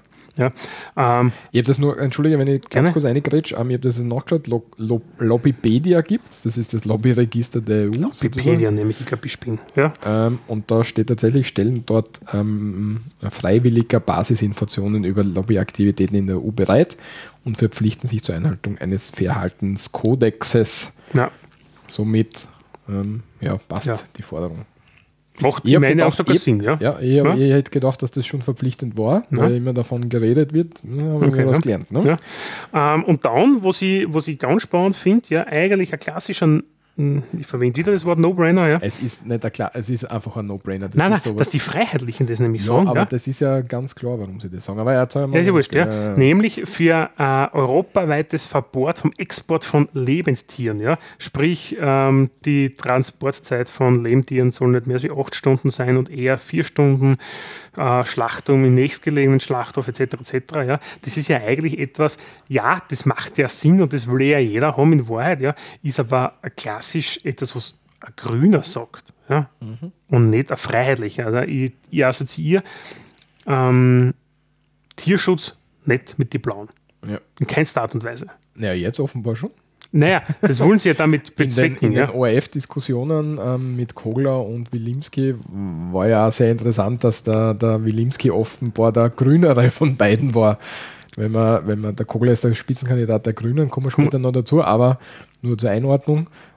Ähm, sie geben sie da schon äh, sehr engartig und lehnen sie da sehr weit aus dem Fenster, damit sie da ähm, auf Stimmenfang gehen, wo es nur überhaupt irgendwie ein bisschen möglich ist und dass man immer sagen kann, ja, aber sie sind ja auch für die, Tieche, für die Viecherler, setzen sie sich auch ein. Ne? Also das ist so ein bisschen das, ja, also es das so, so, ich komme mir da immer ein bisschen verarscht vor, wenn ich mir sowas anschauen muss, tatsächlich, weil, ja.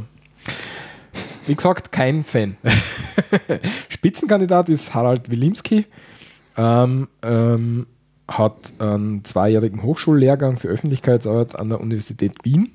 ja, ähm, ist seit, 2000, absolviert. seit 2014 im Europaparlament bereits vertreten, war 2006 bis 2014 vorher Nationalrat drinnen Mhm. und seit Februar 2006 Generalsekretär der FPÖ. Also eh schon Zeit wieder dabei. Ja. Ja, zudem gibt es eigentlich nichts zu sagen, ja. Außer klassische, man muss auch sagen, wenn man jetzt da durch die Straßen fährt, ja, ähm, ich höre zwar immer wieder, auch in meinem Bekanntenkreis, wer schaut denn schon auf ein Wahlplakat? Ja, auf ein Wahlplakat schaut man tatsächlich, ja. Weil man's denn einfach sieht. Man sieht es halt, ja. Man, man darf es nicht unterschätzen, wie wichtig das mittlerweile noch immer ist oder noch immer ist. Und es sind die einzigen Plakate, die mir auffallen. Ja? Weil der Karas mit seiner Mickey Mouse Schrift da drinnen, ja, von an, an Schieder siehst du de facto nie irgendwo plakatiert. Ja? Also ganz mau die einzigen, was außersticht, klassisch an die Freiheitlichen und was immer ist, was Schema ist. Ja? Die Freiheitlichen fangen immer am erst mit dem, also am frühestens mit dem Intensivwahlkampf an. Das heißt, die plakatieren immer als erster massiv, ja, bevor alle anderen nicht einmal noch was aufgestellt haben, sind die schon aktiv. In den sozialen Medien sind die Freiheitlichen überall extrem stark vertreten. Ja.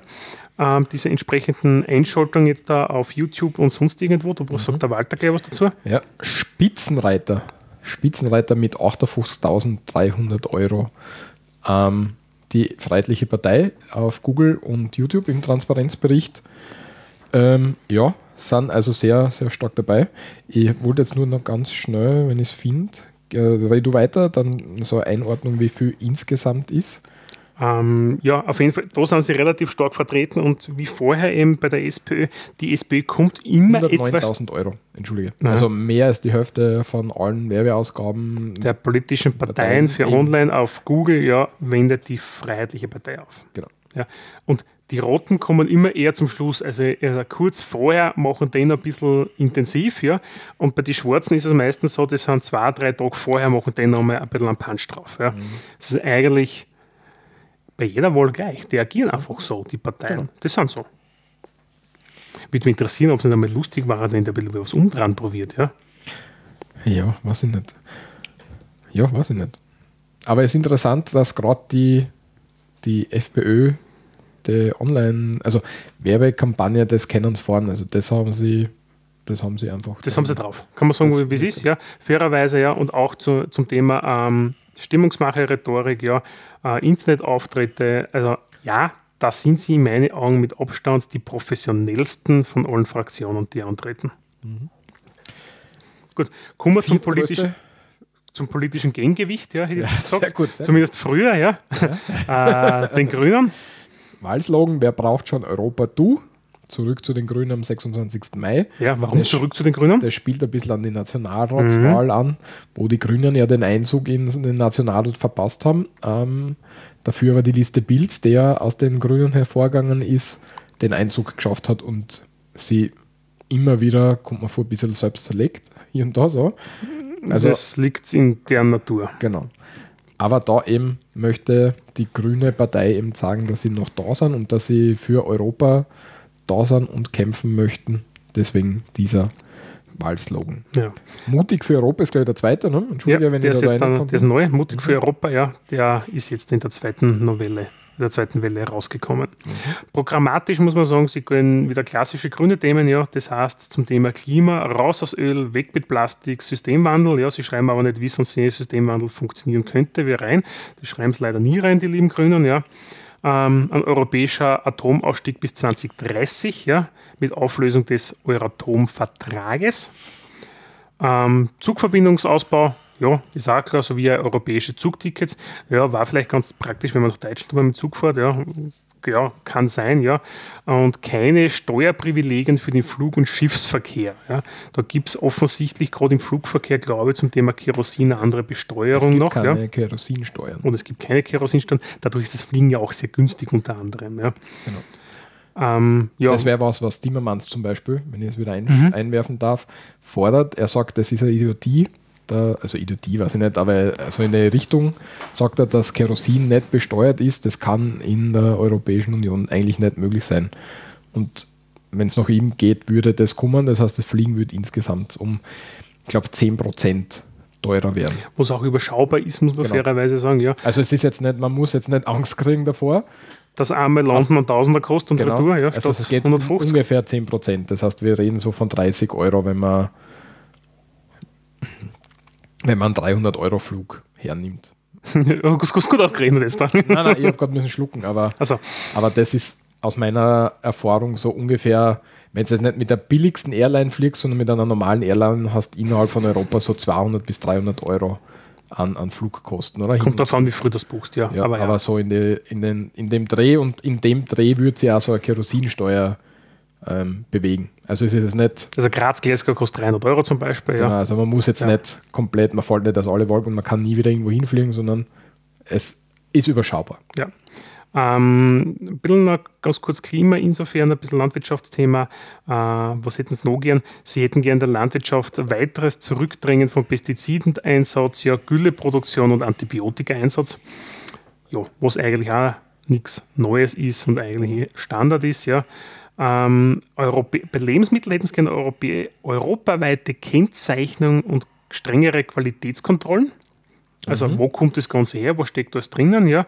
Kein, kein Glyphosat, ja, ja. Äh, und klassisch alles, was Gentechnik ist, ist böse. Ähm, Klassische grüne Klassisch Grünen, ja. Genau. Ähm, zu den Steuern, schauen wir uns das ein bisschen wirtschaftlich an, was hätten Sie sich da vorgestellt? Steuerdumping beenden, ja, das haben wir auch schon ein paar Mal gehört, ja. Äh, Anti-Steueroasen, auch nichts Neues, ja. Umsetzung der Finanztransaktionssteuer, das haben wir bei den Sozialdemokraten auch schon gehört, ja. Stärkung von regionaler Struktur, das heißt regionalen Wirtschaftsfaktoren mehr stärken, ja. Ähm, das ist auch so dieses grüne Landwirtschaft äh, ums Eck, kleinere äh, Betriebe, Steuervergünstigungen, kleine Regionalwirtschaftsförderaktionen, sowas geht das Ganze in diese Richtung. Ja. Ähm, und Mindestlöhne in ganz Europa auf Basis der Vergütung des Gastlandes. Ja. Das finde ich sehr geil. Ja. Warum? Jetzt da hast beispielsweise, zum Beispiel in Slowenien ist er so, Hausnummer bitte, tut es mir jetzt nicht steinigen, ja. Aber in Slowenien sind 100.000 Gastarbeiter, Bauarbeiter im Ausland gemeldet, ja, und aber 50.000 nur im eigenen Land zum Beispiel. Irgendwelche Zahlen schwirren momentan mir durch den Kopf, wo ich wo gelesen hätte. Und das ist eigentlich so, weil dieser Mindestlohn in Slowenien zum Beispiel geringer ist als in Österreich in der Bauindustrie. Ja. Das heißt, ich kann das relativ günstig anbieten, wenn ich dort Dienst entsende. Ja, ähm, würden jetzt das Ganze ad acta legen, wenn die gleich bezahlt kriegen würden. Ja auf Basis der österreichischen Mindestlöhne beispielsweise. Ja. Dadurch mhm. würde das Ganze ein bisschen unattraktiver werden, dass ich diese Leute entsende oder ins Land hole, muss man fairerweise sagen. Von daher finde ich die Überlegung sehr, sehr interessant. Ja. würde so. nämlich auch ein bisschen diese, diese Angst nehmen vor diesen billigen Ostarbeitskräften. Mhm. Ja, und andererseits, wenn ich. Die trotz, aber zum, entschuldige, wenn die man trotzdem vor, brauchen. Die man zum gewissen Grad trotzdem brauchen. Natürlich. Und das aber für diese Personen wahrscheinlich auch besser würde, weil sie ihre Situation verbessern würde. Ne? Hätte ich so gesehen. Ja. ja. Verbraucherschutz, hast, äh, ich habe jetzt kurz nur zwischendurch was gegoogelt, hast mhm. du das, haben wir da schon gewesen? Oder? Nein, kommt ja, jetzt bitte. Okay, kommt jetzt bitte. Ähm, sie fordern eine E-Privacy-Verordnung zum Schutz elektronischer Kommunikation. Ähm, äh, äh, äh, das heißt, die, die ganzen ähm, Geräte, die so ausgeliefert werden, die haben ja immer so, so ähm, Assistenten oft dabei, wenn man schaut. Sprachassistent Alexa, Alexa Siri, Siri Cortana. So, genau, oder Google, äh, äh, wie sagt er? Google Assistant, wenn man jetzt sagt. Kenn ich nicht. Ja, jetzt, ich kann es jetzt nicht sagen, weil dann geht bei allen was bling bling, der Google-Handy haben. hey Siri! Ja, da kann ich auch sagen, okay, Google würde ich sagen. Ähm, das Scheiße, mein Handy ist wirklich angegangen. Habe ich gesagt. Ähm, dass die von Werk aus schon auf hohen Privacy-Einstellungen ausgeliefert werden müssen. Mhm. Das wäre ähm, ähm, Verbraucherschutz. Ich muss dazu sagen, da gibt es verschiedene Werkseinstellungen, also verschiedene Einstellungen und von Haus aus soll sie auf der höchsten ausgeliefert werden. Ja. Und jeder soll selber das Recht haben, dass er das wieder runterschrauben kann. Vor allem im Hinblick auf vor kurzem bekannt geworden, was aber nicht überraschend ist aus meiner Sicht, aber dass Amazon-Mitarbeiter ähm, die Aufnahmen, die, die man mit äh, Alexa macht, mhm. äh, zu Qualitätszwecken, unter Anführungszeichen, ähm, durchhören und schauen, ob die, ob die KI das Richtige verstanden hat, was gesagt worden ist.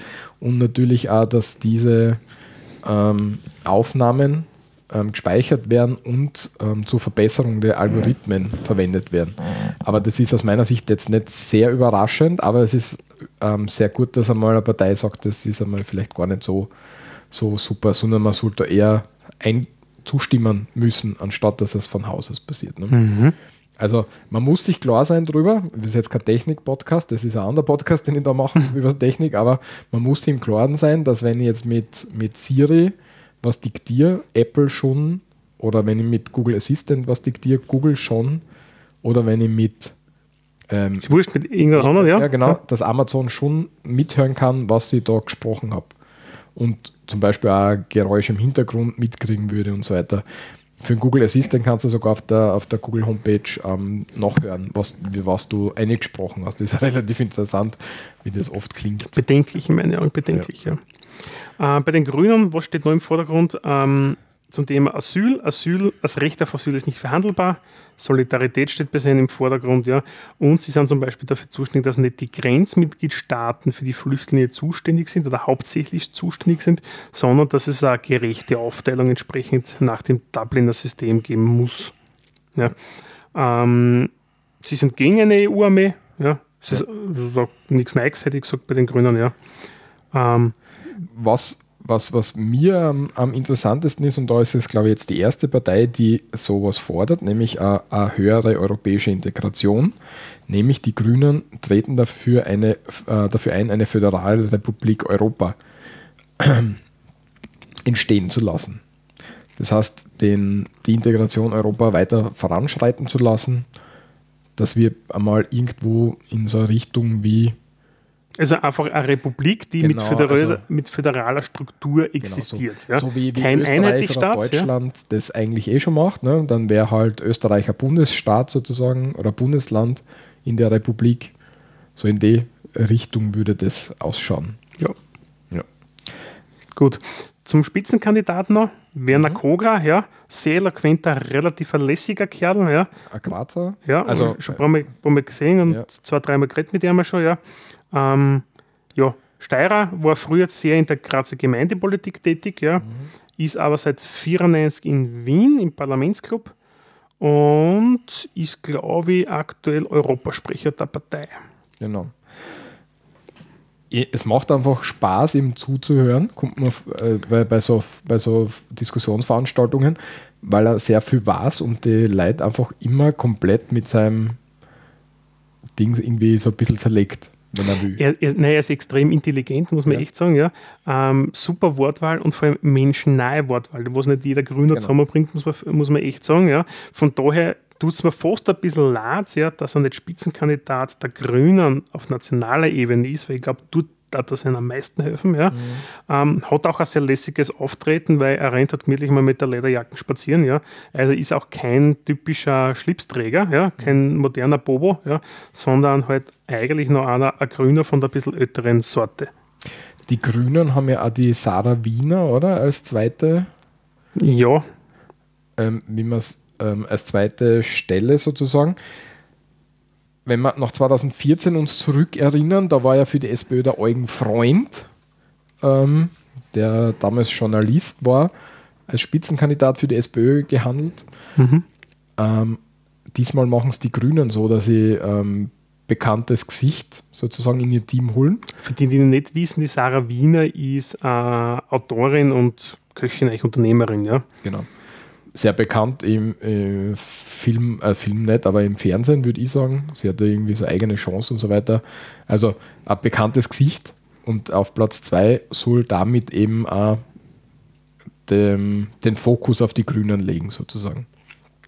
Ja. Ich bin mir jetzt nicht sicher, hat noch eine andere Partei so, so, so eine Person, ich glaube, zur Unterstützung dazu geholt. Ich glaube es jetzt nicht, weil bei der, die FPÖ hat sowieso ihren, in Wilimski und ihren Strache, die brauchen nicht mehr.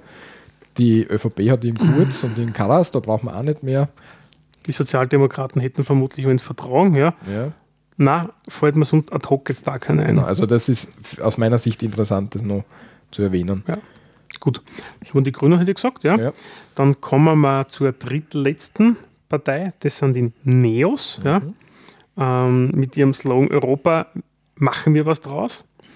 Ähm, die haben ein paar, paar, paar nette, das ist relativ spannend, das ist eher eine neoliberalere Partei, aber so ein bisschen sozial-neoliberale Partei, muss man fairerweise sagen, wie die sich persönlich jetzt ein bisschen eingrenzen, ja. Ähm, sie waren in den Medien vor kurzem, dass sie gemeint haben, sie daten den 1. Mai abschaffen als, als Feiertag, ja, dafür aber eigentlich den 8. Mai ersetzen als sogenannten Europatag, was auch Ende des Faschismus ist mit äh, Ende der, der Nazi-Herrschaft in, in Europa. Ja. Mhm. Ähm, ja, pff, kann man es, diskutieren. Ja, ist jetzt einmal so ein bisschen, wie soll ich sagen. Man, man muss irgendwie in die Medien kommen, ja, genau. Aktion war das genau. in meinen Augen. Ja. Ähm, ja, wahlprogrammmäßig, und wir haben es heute schon mal gesagt, was steht für CC ziemlich an erster Stelle, nämlich ja die Vereinten Staaten von Europa. Ja. Also das ist definitiv deren erklärtes Ziel, ja, dass es eine europäische Verfassung, geschrieben von Expertinnen gibt, ja, dass wir Geschenk von Expertinnen und Bürgerinnen, möchte ich nur dazu sagen. Ja, bitte. Dann sagst du, ja? Ja, wollte ich nur sagen. Also, okay, du ja. nur Experte gesagt, aber es eh. Entschuldige. Ja. Und Bürgerinnen, ja. Genau. Ähm, ja, das ist deren erklärtes Ziel, ja. Mhm. Äh, selbstbewusstes europäisches Parlament, was immer das heißen mag, ja. Ausbau von Beteiligungsmöglichkeiten in den sogenannten Bürgerrat. Ja, das heißt, dass auch Bürger auf europäischer Ebene sich mit einbringen können, unabhängig jetzt davon der Wahl zum Europäischen Parlament. Das ist ja bis heute noch nicht so möglich. Mhm. Ja, es gibt schon die Bürgerbeteiligung und so weiter, aber das ist eine sehr aufwendige äh, Sache. Ja. ja. Also sie schlagen da in eine ähnliche Kerbe wie die Grünen mit der Republik Europa und sie fordern die Vereinigten Staaten von Europa. Also sie gehen eigentlich von Haus aus einen Schritt weiter, um ehrlich zu sein, ja.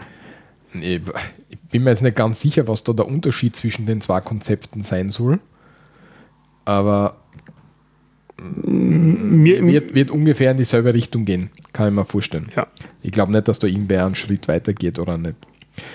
Aber sehr interessant, weil hm, bis vor, bevor der Wahlkampf angefangen hat, hat man davon nichts gehört. Also das war wirklich, der Wahlkampf hat angefangen und dann hat sich jemand überlegt, dass das eine gute Idee wäre. Aus, aus, aus meiner gefühlten Wahrnehmung. Weißt du, weil, so. sonst, weil sonst bereite ich sowas immer schon ein bisschen länger vor, irgendwie in ein bisschen in eine Richtung. Aber das war jetzt irgendwie so von heute auf morgen ist ähm, die Idee gekommen und das war eine gute Idee. Ja, von heute auf morgen haben sie das, das Thema eigentlich aufgeworfen. Ich muss das dann nachschauen zum Thema EU-Wahlkampf 2014. Hm, das ist eine gute Frage. Ob sie es damals schon gehabt haben und ich, mir ist es nicht im, im Kopf geblieben, aber es aber ist Mir kommt vor, dass das damals nämlich auch schon Thema war, um ehrlich zu sein. Wir können sagen, ähm, dass es diese Bestrebungen tatsächlich schon einmal gegeben hat auf, auf EU-Ebene, nämlich vor dem Vertrag von Lissabon, der ja eigentlich damals eine Verfassung für Europa sein hätte sollen. Mhm. Und dann, ähm, glaube ich, an den Franzosen vornehmlich gescheitert ist, die gesagt haben, na, wollen wir nicht, wir wollen zwar europäische ähm, ähm, Währungspolitik gemeinsame, aber so eine Regierungsgeschichte wollen wir nicht haben. Das heißt, ähm, es ist schon einmal zu dem, man hat schon einmal darüber diskutiert, damals war die Zeit noch nicht reif, vielleicht ist es jetzt langsam an der Zeit, dass wir uns da weiterentwickeln, die europäische Integration weiterentwickeln. Mhm. Streichung der Förderung bei Grundwerteverletzungen. Ähm, ähm, ähm. ja, da wollen sie einfach äh, äh wenn du Verletzungen der europäischen Grundwerte hast, aber auch beispielsweise Finanzpolitik, ja, nehmen wir das als einfaches Beispiel her, sollen die EU-Fördermittel gekürzt werden, beziehungsweise, das finde ich auch recht spannend, die Bandbreite an Sanktionen soll relativ breit gestreut sind, bis hin zur äh, teilweisen Entzug von Stimmrechten, ja, dass als Staat dann gar nicht mehr teilweise mitstimmen darfst bei diversen äh, Dingen. Ja. Ähm, was geht mit dem eigentlich einher? Nämlich das Ende des Einstimmigkeitsprinzips. Ja. Genau, also dass man nicht mehr für alles, alle Mitgliedstaaten ähm, eine Zustimmung bedarf und damit ähm, sozusagen einer, einem Mitgliedstaat ausgeliefert ist, unter Anführungszeichen, ja. sondern dass man eben mit Mehrheitsentscheidungen entscheiden kann, so wie es eigentlich in jedem in jeder anderen Regierung oder in jedem anderen System auf europäischer Ebene funktioniert. Nur da hat man eben historisch gesehen noch das Einstimmigkeitsprinzip. Ja, was sehr spannend ist, sie wollen da im Europäischen Rat eine sogenannte Zweidrittelmehrheit haben. Ähm, und dadurch würde sich beispielsweise auch äh, eines ausschalten lassen, dass sich diese autoritären Regierungen, die es in Europa in Form von Ungarn und Polen gibt, sich nicht gegenseitig quasi decken können, indem sie zusammenspielen. Ja. ja. Ähm, eine sinnvolle, sinnvolle bis zu einem gewissen Grad eine sinnvolle Entscheidung, finde ich. Ja, man kann, sollte man diskutieren grundsätzlich, ja, ja bin, ich, bin ich nicht abgeneigt davon. Ja. ja. Ähm, das Europäische Parlament soll gestärkt werden, ja. Ähm, ja. Sie sollen natürlich ein Gesetzgebungsverfahren starten können, aber das ist auch, weiß ich nicht, so ein No-Brainer. Für diejenigen, die sich damit beschäftigen, ja, aber ja. nicht in die breite Kommunikation, muss man fairerweise sagen. Muss man sagen, ja. Aber für mich ist das ein No-Brainer. Das Parlament muss auf jeden Fall Initiativrecht bekommen. Das mhm. geht eigentlich gar nicht anders. Ja, wird halt die Zukunft sagen, wie, in welche Richtung dann die Wahl ausschlagen wird. Ne? Genau, ja. Was interessant ist, europäische Armee ähm, sind sie eine der wenigen, die aktiv die europäische Armee fordert und sagt, das ist uns wichtig, das möchten wir unbedingt haben. NEOS ist die, die ähm, Neutralität in Österreich jetzt nicht ein wichtiges Anliegen, so im, im Vergleich, wenn wir noch zur FPÖ rüberschauen. Mhm. Das ist den Neos eher ähm, ein bisschen zu antik und das ist nicht mehr zeitgemäß. Weil sie sich ja auch insofern quasi würde das Ganze ja sich abheben, weil wenn ich jetzt den Vereinigten, äh, Vereinigten Staaten von Europa habe, ja, dann gebe ich natürlich einiges, was dies betrifft und auch dieses Neutralitätsprinzip automatisch ab oder gezwungenermaßen ab. Ja. Genau. Also das schließt sich nicht aus, das ist einfach die Kerbe, in die sie eigentlich hineinstoßen, wenn man so will. Ja. Ja. Das heißt, sie wollen dort eine Verteidigungs- und eine Sicherheitskooperation mit der europäischen Nachbarschaft ja, und so eine Art NATO-Interpartnership for Peace. Ja. Mhm. Ähm, ja, Fokussierung auch zum Thema Militär auf Forschung und Entwicklung auf europäischer Ebene, finde ich auch spannend. Sie wollen quasi die europäische Hochtechnologie ja, auch auf diesem Gebiet forcieren und fördern, ja, was grundsätzlich ja etwas ist, was ja in, in Europa ähm, also wir haben ein bisschen den Anschluss an Asien und Amerika verloren, was die Hochtechnologie betrifft, äh, in Form von, von neuen Unternehmen und dieses äh, Unternehmertum, Gründertum etc. Ähm, das geht für mich alles in diese Richtung, wo ich sagen muss, das, das macht schon Sinn. Ja? Mhm. Jetzt da, zwar da fokussiert jetzt ein bisschen drauf, aber das gefällt mir schon gut. Hinblicklich der europäischen Armee, weiß ich nicht, ob du noch kurz Interesse hast, dass wir da nochmal kurz. Bitte? wenn du anschaust, wie jetzt ähm, Armee in Europa funktioniert hat, ist ja so, dass du ähm, einige NATO-Staaten hast, dass du einige neutrale Staaten hast. Mhm. Jeder hat so ein bisschen Armee, manche haben ein bisschen größere, manche haben eine kleine. Ja. Ähm, das heißt, wir haben auch sehr viel Kosten, die zum Beispiel nur ein Land tragen würde.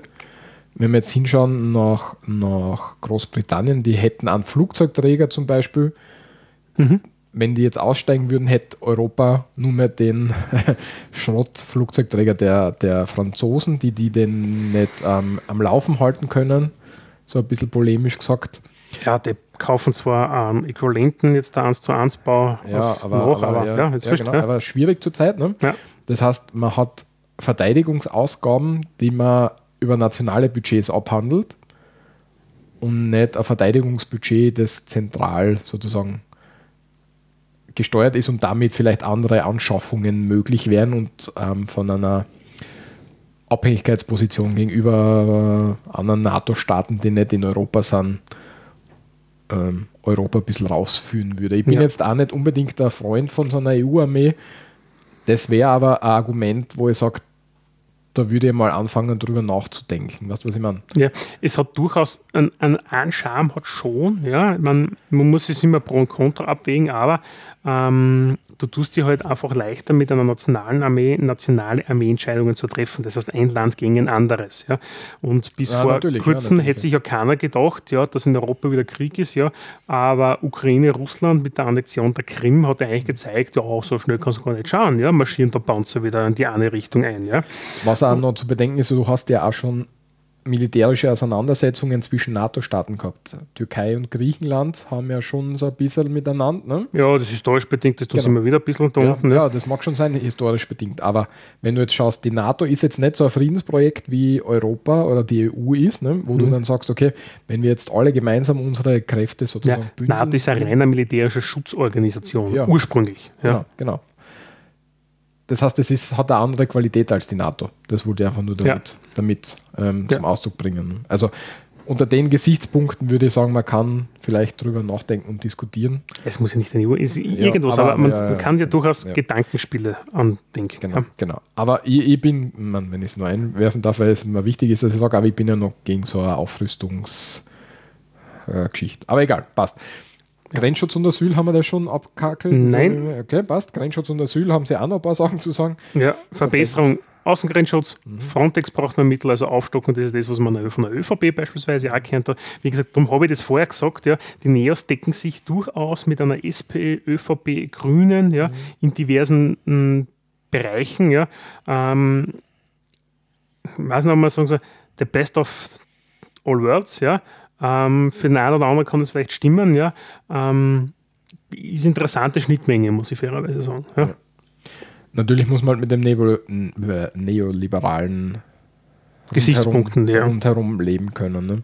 Wobei auf jo. europäischer Ebene ist auch eine andere Sache als wie nationalstaatlich. Ja. Aber ist ja wurscht.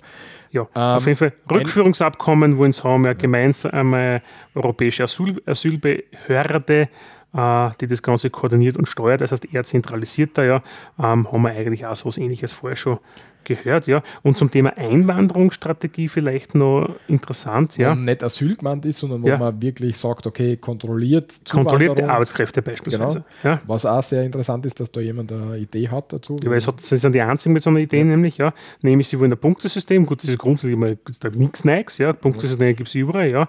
Aber das Ganze soll ähm, nachfrageorientiert sich anpassen können ja, und eine Karte für alle. Das heißt, wenn ich die habe, habe ich nicht so wie jetzt zum Beispiel die Rot-Weiß-Rot-Karte in Österreich, ja, sondern ich schaffe es damit, entsprechende ähm, Mobilität auf europäischer Ebene zu schaffen. Ja, damit ich Arbeitskräfte holen kann. Mhm. Weil momentan ist es so, wenn ich jetzt da jemanden habe und ich kenne, also ich kann von einem Echtfall jetzt da reden, ja, von jemandem, äh, der ist aus Nordafrika, der ist jetzt da in der Tschechei, in Tschechien, also der Tschechischen Republik, ja, äh, arbeitet bei einer Firma. Wenn der nach Österreich will, ja, braucht er wieder, obwohl er eigentlich hochqualifiziert ist und eigentlich super reinpassen wird, muss durch den ganzen Rot-Weiß-Rot-Card-Junk nochmal alles durch. Ja. Mhm. Wenn der Ü40 ist, wird es recht spannend, weil dann fehlen diverse Punkte, schlechte Deutschkenntnisse, weil halt Tschechisch und arabische Sprache und Englisch. Ja. Und da muss ich sagen, da hätte es durchaus einen gewissen Charme, ja, dass man dann entsprechend Arbeitskräfte, ja, Facharbeitskräfte durchaus shiften kann innerhalb der Europäischen Union. Ja. Und natürlich auch wird die Europäische Union auch für solche Kräfte ähm, ähm, ähm, ähm attraktiver machen, weil du kannst genau. einfach, okay, mir gefällt es in, in Graz nicht, aber ich kann in Dublin Probleme. arbeiten. Ja, oder ich fahre nach Paris und arbeite ab jetzt in Paris und ich muss mir keine Gedanken machen. Ne? Also das wird schon auch die Attraktivität von ja. Europa irgendwie. Also gerade für ne? solche Arbeitskräfte beispielsweise aus Indien, aus dem afrikanischen Raum, aus Südamerika ist ja bis heute einwanderungsfreundlichere Länder ja, und von Anwanderung von, von Fachkräften äh, wie Australien beispielsweise oder die USA einfach deutlich attraktiver. Mhm. Upload-Filter und ähm, Copyright-Richtlinie kann ja. ich sagen, die Neos macht da ähm, die beste Figur, wenn man sich die, die ganzen Diskussionsveranstaltungen anschaut. Ähm, mit Gamon, die, die eine junge Kandidatin ist, die ähm, gefühlt, äh, wie soll ich sagen, das Mindset so ein bisschen mitbringt, wo Den man sagt. Zahn der Zeit versteht. Genau. Ähm, die auch die erste ist, die zum Beispiel auf Reddit so eine IMA gemacht hat. Also ich bin der Ask Me Anything sozusagen. Da kann man dann eben Fragen stellen. Der Shida mhm. macht das auch. Ähm, kann man vielleicht nachlesen, wenn man möchte. Aber da eben ein bisschen am, am Zahn der Zeit unterwegs ist, wie du es schon sagst, wie du so ja. schon gesagt ja. hast. Kommt eigentlich eh zu, gehen wir gleich zur Spitzenkandidatin, das ist die Claudia Gamann. Jung, insofern 30 Jahre gerade einmal, ja, gebürtige Vorarlbergerin, muss man auch sagen, die Neos sind ein bisschen ein Vorarlberger-lastiger Verein. Mhm. Ja. Man versteht sie trotzdem. ja, äh, weil sie ja seit Studienbeginn in Wien ist, ja. ja. Ähm, ja, hat halt International Management studiert, ja, im Ausland war sie öfters, ja, ähm, kommt eigentlich aus einer Kommunikations- und Vertriebsorganisation raus, mhm. ähm, war früher klassisch bei den ÖH, bei den, bei den jungen Liberalen und ist seit 2015 im Nationalrat. Mhm. Hat entsprechend wenig Erfahrung, weil sie ist erst 30, muss man auch sagen. Ja. ja. Aber ähm, das passt ja. Wir haben einen zweites gegen Bundeskanzler, also von dem her. Ja. ja. Die Partei, äh, die Gruppen, bei der wir zu, am wenigsten zu sagen haben, ist, glaube ich, Initiative 1 Europa, Liste jetzt. Ja, vom Johannes Fockenhuber. Genau, seines Zeichen. Machen wir gerne Spitzenkandidaten zuerst in dem Fall. Genau, ja. das Wichtige ist, er war grüner ähm, Politiker. Ja, dann bei Jetzt. Bei Jetzt. Er ist Autopublizist und er war von 1990 bis 96 ähm, im Nationalrat und von 95 bis 2009 schon einmal im Europäischen Parlament ja. für die Grünen. Das heißt, in Wahrheit bei 1 Europa steht der Fockenhofer ziemlich im Mittelpunkt. Auf der Seite, wenn man darauf geht, man sieht dann zwar die anderen Kandidaten auch noch. In meinen Augen ist das Einzige, womit sie äh, sich wirklich beweisen können, ist er als Spitzenkandidat. Ja. Was bei, bei der Liste sehr interessant war, sie haben so ein Hearing gemacht und jeder Österreicherin, jede Österreicherin hat sie bewerben können und um einen, einen Listenplatz, was ja ein sehr interessantes System gefunden hat. Das heißt, also du hast nicht, die müssen durch irgendeine Partei durchdienen, mhm. sondern du hast einfach als Quereinsteiger die bewerben können und, um, um so einen, einen Sitz. Jetzt muss man dazu sagen, Liste jetzt ist äh, Peter Pilz ähm, Abkömmling? Ab, ja, Partei sozusagen, ja. steht der Liste Pilz, die jetzt statt dem Grünen im Nationalrat sitzt. Da hat es einige Verwerfungen gegeben. Ähm, er war ja dann äh, weg vom, vom Nationalrat, ist dann wieder zurückgekommen und so weiter. Mir ist nicht ganz klar, wofür die ganze Geschichte steht nichtsdestotrotz finde ich den Fockenhuber einen, einen sehr überlegten und gescheiten Politiker und einen sehr gemäßigten, oder? Wie würdest du das einschätzen? Ja, extrem eloquent, man, einfach ein Politiker vorne und man hat ihn schon oft gesehen und reden gesehen. Also, mhm. das ist schon einer von der, von der guten Sorte von den Politikern, ja. Äh, keiner, der relativ viel Blödsinn redet und die Worte vor allem bedacht einsetzt. Ja. Mhm. Ähm, wie schaut es aus? Wo, wofür steht das ganze Konstrukt, das da antritt? Ja. Wir haben zwei Seiten. Ähm, ist, ein, ist ein Two-Pager, ja, aber ist eh ja. eh verlinkt dann, ja. ja. In Wahrheit ein Europa zusammenarbeiten, souveräne, autonome Außenpolitik soll das Ganze darstellen. Ja. Äh, ein zentralisiertes EU-System, Überwachungssysteme drohen Privatsphäre der Menschen zu zerstören. Das heißt, entsprechend äh, gegen diese Überwachungspolitik treten sie derzeit ein. Ja. Ähm, Freihandelszonen und diese ganze Behörden, Sonderscheiß, Finanzmärkte, Reglementierungen, ähm, das steht auch bei Sinnen drinnen. Ja. Und das war es in Wahrheit dann. Ja. Mhm. Ähm, steht nicht wirklich viel drinnen, ja. äh, ein paar Passwords ist es jetzt uh, die Liste jetzt. Ähm, Tritt auch für so, so eine äh, stärkere europäische Integrität, in, Integration, so, entschuldige, ja. Integration ein, auch in, in Richtung einer Republik oder, oder, oder um, natürlich sind die Überlegungen relativ weit in die Zukunft geblickt, aber mir fällt ja oft in, in, in der Politik so ein bisschen eine Zukunftsvision und das wäre eben eine, die auch eins Europa jetzt teilt, sozusagen. Hm. Damit ist, glaube ich, das Wichtigste gesagt zu Ihnen, oder? Ja. ja. Dann kommen wir zum letzten. Zur, zur letzten, letzten, Partei und das sind in dem Fall die KPÖ. KPÖ Plus, European Left. European Left ähm, ist ähm, eine Fraktion im ähm, Europaparlament. Die da Europäische sind, Linke. Genau, da sind zum Beispiel die Linken in Deutschland drinnen. Ähm, da der stärkste Vertreter Gregor Gysi wahrscheinlich eben bekannt. Vom Namen her, ja. ja. Ähm, ähm, der Slogan, der mir aufgefallen ist, ist Vote Left. Ähm, ansonsten habe ich nicht, nicht viel was gefunden. Es wird da, glaube ich, auch nicht wirklich was plakatiert dazu. Na doch, ein paar Plakate gibt es, aber mehr Textplakate und nicht Personenplakate, wo wirklich als Text draufsteht, was, was gefordert wird. Ähm, sie haben auch ähm, ein bisschen ein umfangreicheres Wahlprogramm im Vergleich zur Liste jetzt. Ja. ja. Äh, was wollen Sie? Äh, eine würdige Beschäftigung und eine bedingungslose Existenzsicherung. Mhm. Ja.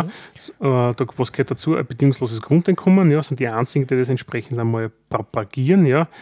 Mhm. EU-weite Verkürzung der Arbeitszeit auf 40 Stunden. Ja. 30 Stunden. ah, Entschuldigung, 30 Stunden. Ja. Ja. Ähm, 40 Stunden war schon nicht so schlecht.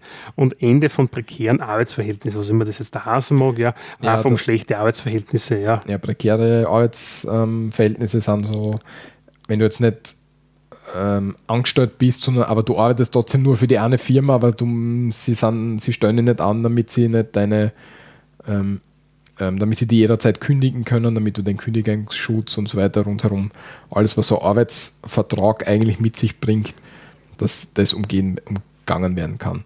Oder dass du sagst, okay, ich stelle meine Arbeitnehmer immer wieder befristet an. Das heißt, du kriegst einen befristeten Vertrag für ein Jahr und nach einem Jahr sagen wir, okay, wieder für ein Jahr und so weiter. Ne? Ja, okay, das ist damit gemeint. Gut. Das ist damit gemeint und das möchten sie eben nicht haben.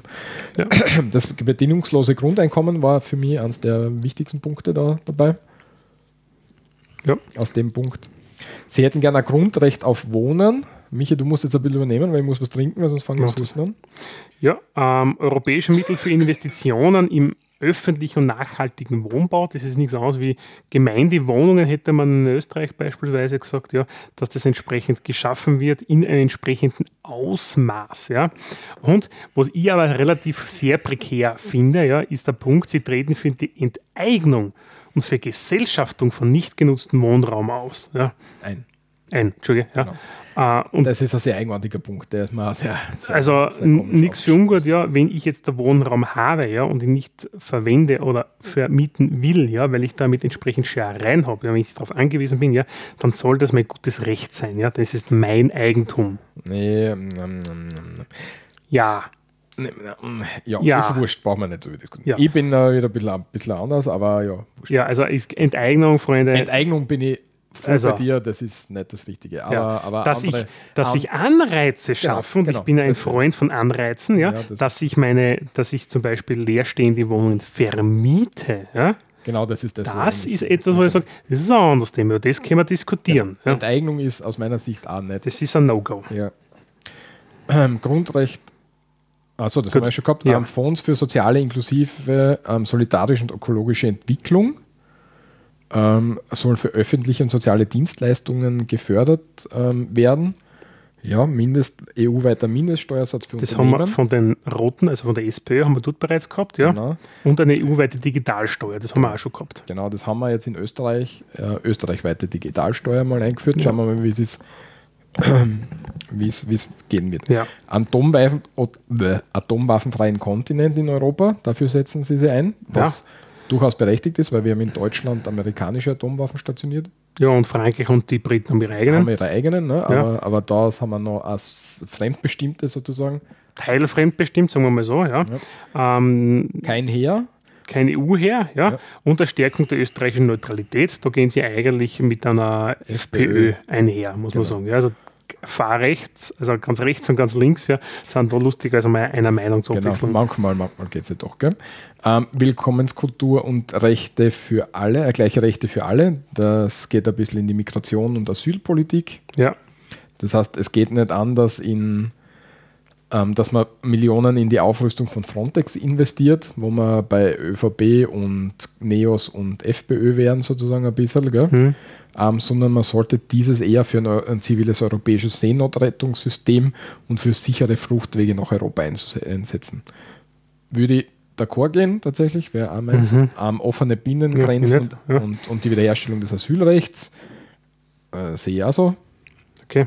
Ich, meine, ich bin ja so eine links-linke Zecke, was da ist ja schwierig, da jetzt das abzulehnen. Ja, ich, ich kann das schon ablehnen, ja, ja wie wir ja, wissen, wir zwei. Ja, ja. Darum ist es so lustig, dass wir zwei das machen. Ja.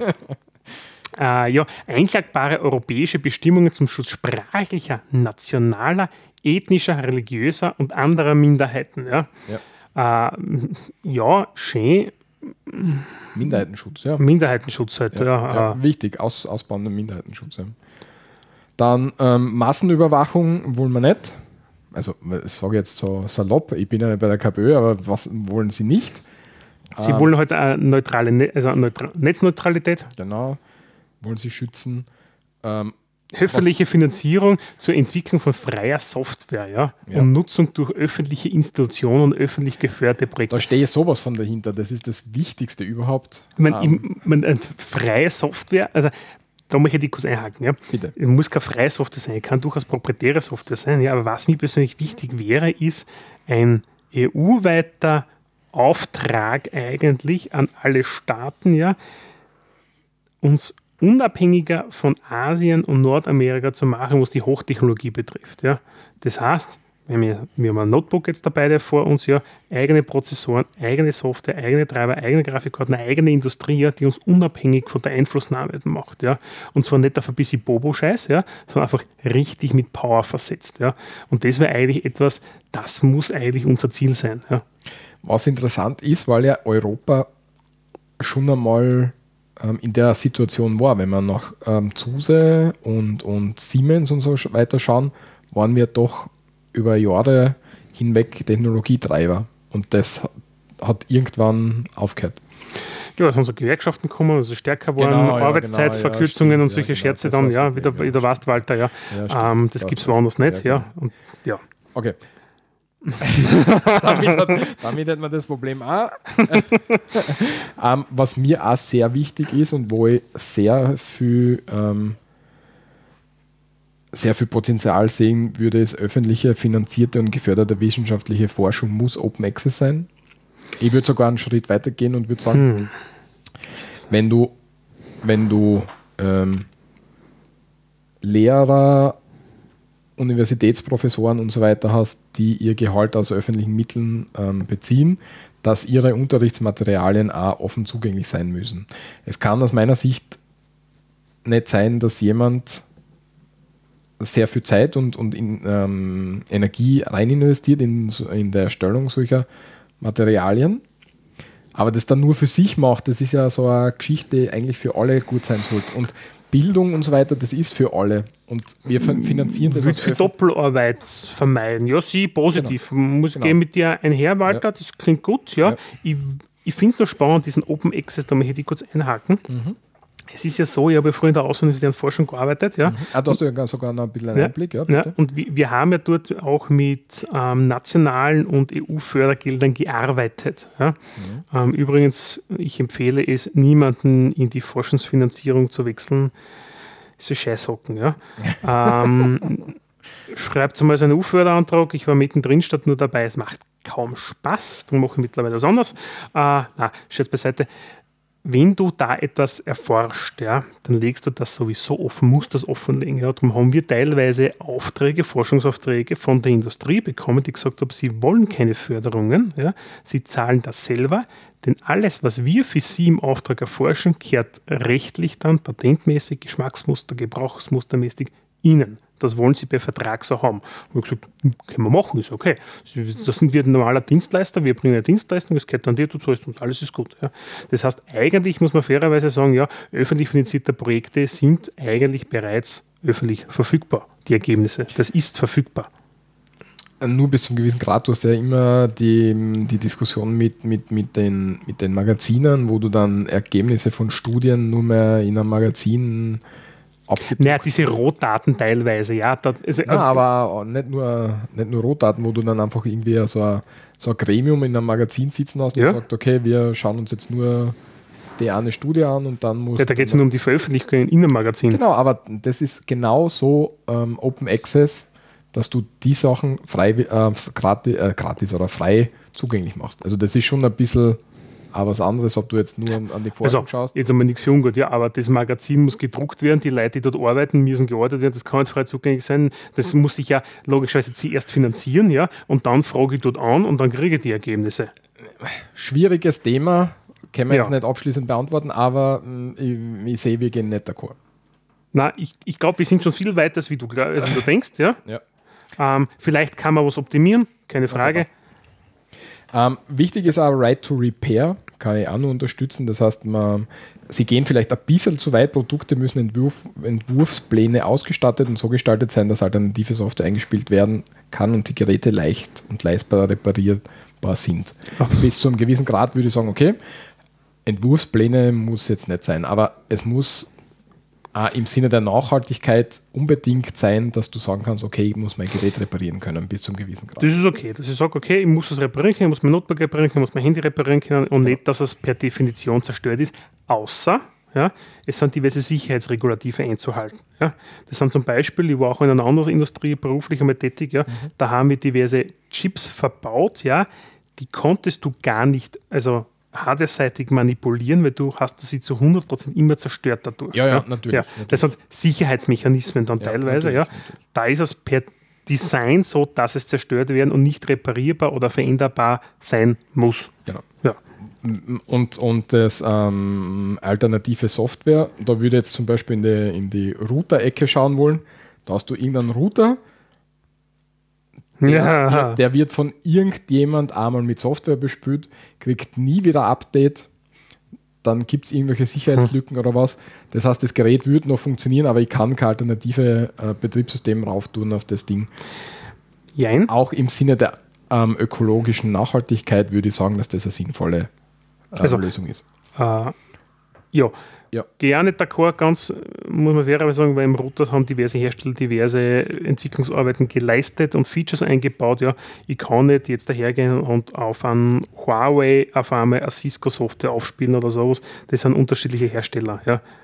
Na, aber, du, aber du musst die Möglichkeit bekommen, dass du alternative ähm, Software aufspielen kannst. Sehe nicht so. Ich sehe das schon. Nein, absolut nicht. Ja. Dann kaufe ein anderes Produkt wir reden da jetzt nicht um. Wurscht. Nächst, okay, okay, passt. Gut. Gut. Damit hätten wir eigentlich alle durch, oder? Dann hätten wir jetzt da abschließend mit der KP alle Parteien erwähnt und mhm. durchdiskutiert, die antreten. Natürlich sehr wertend von Walter und von mir.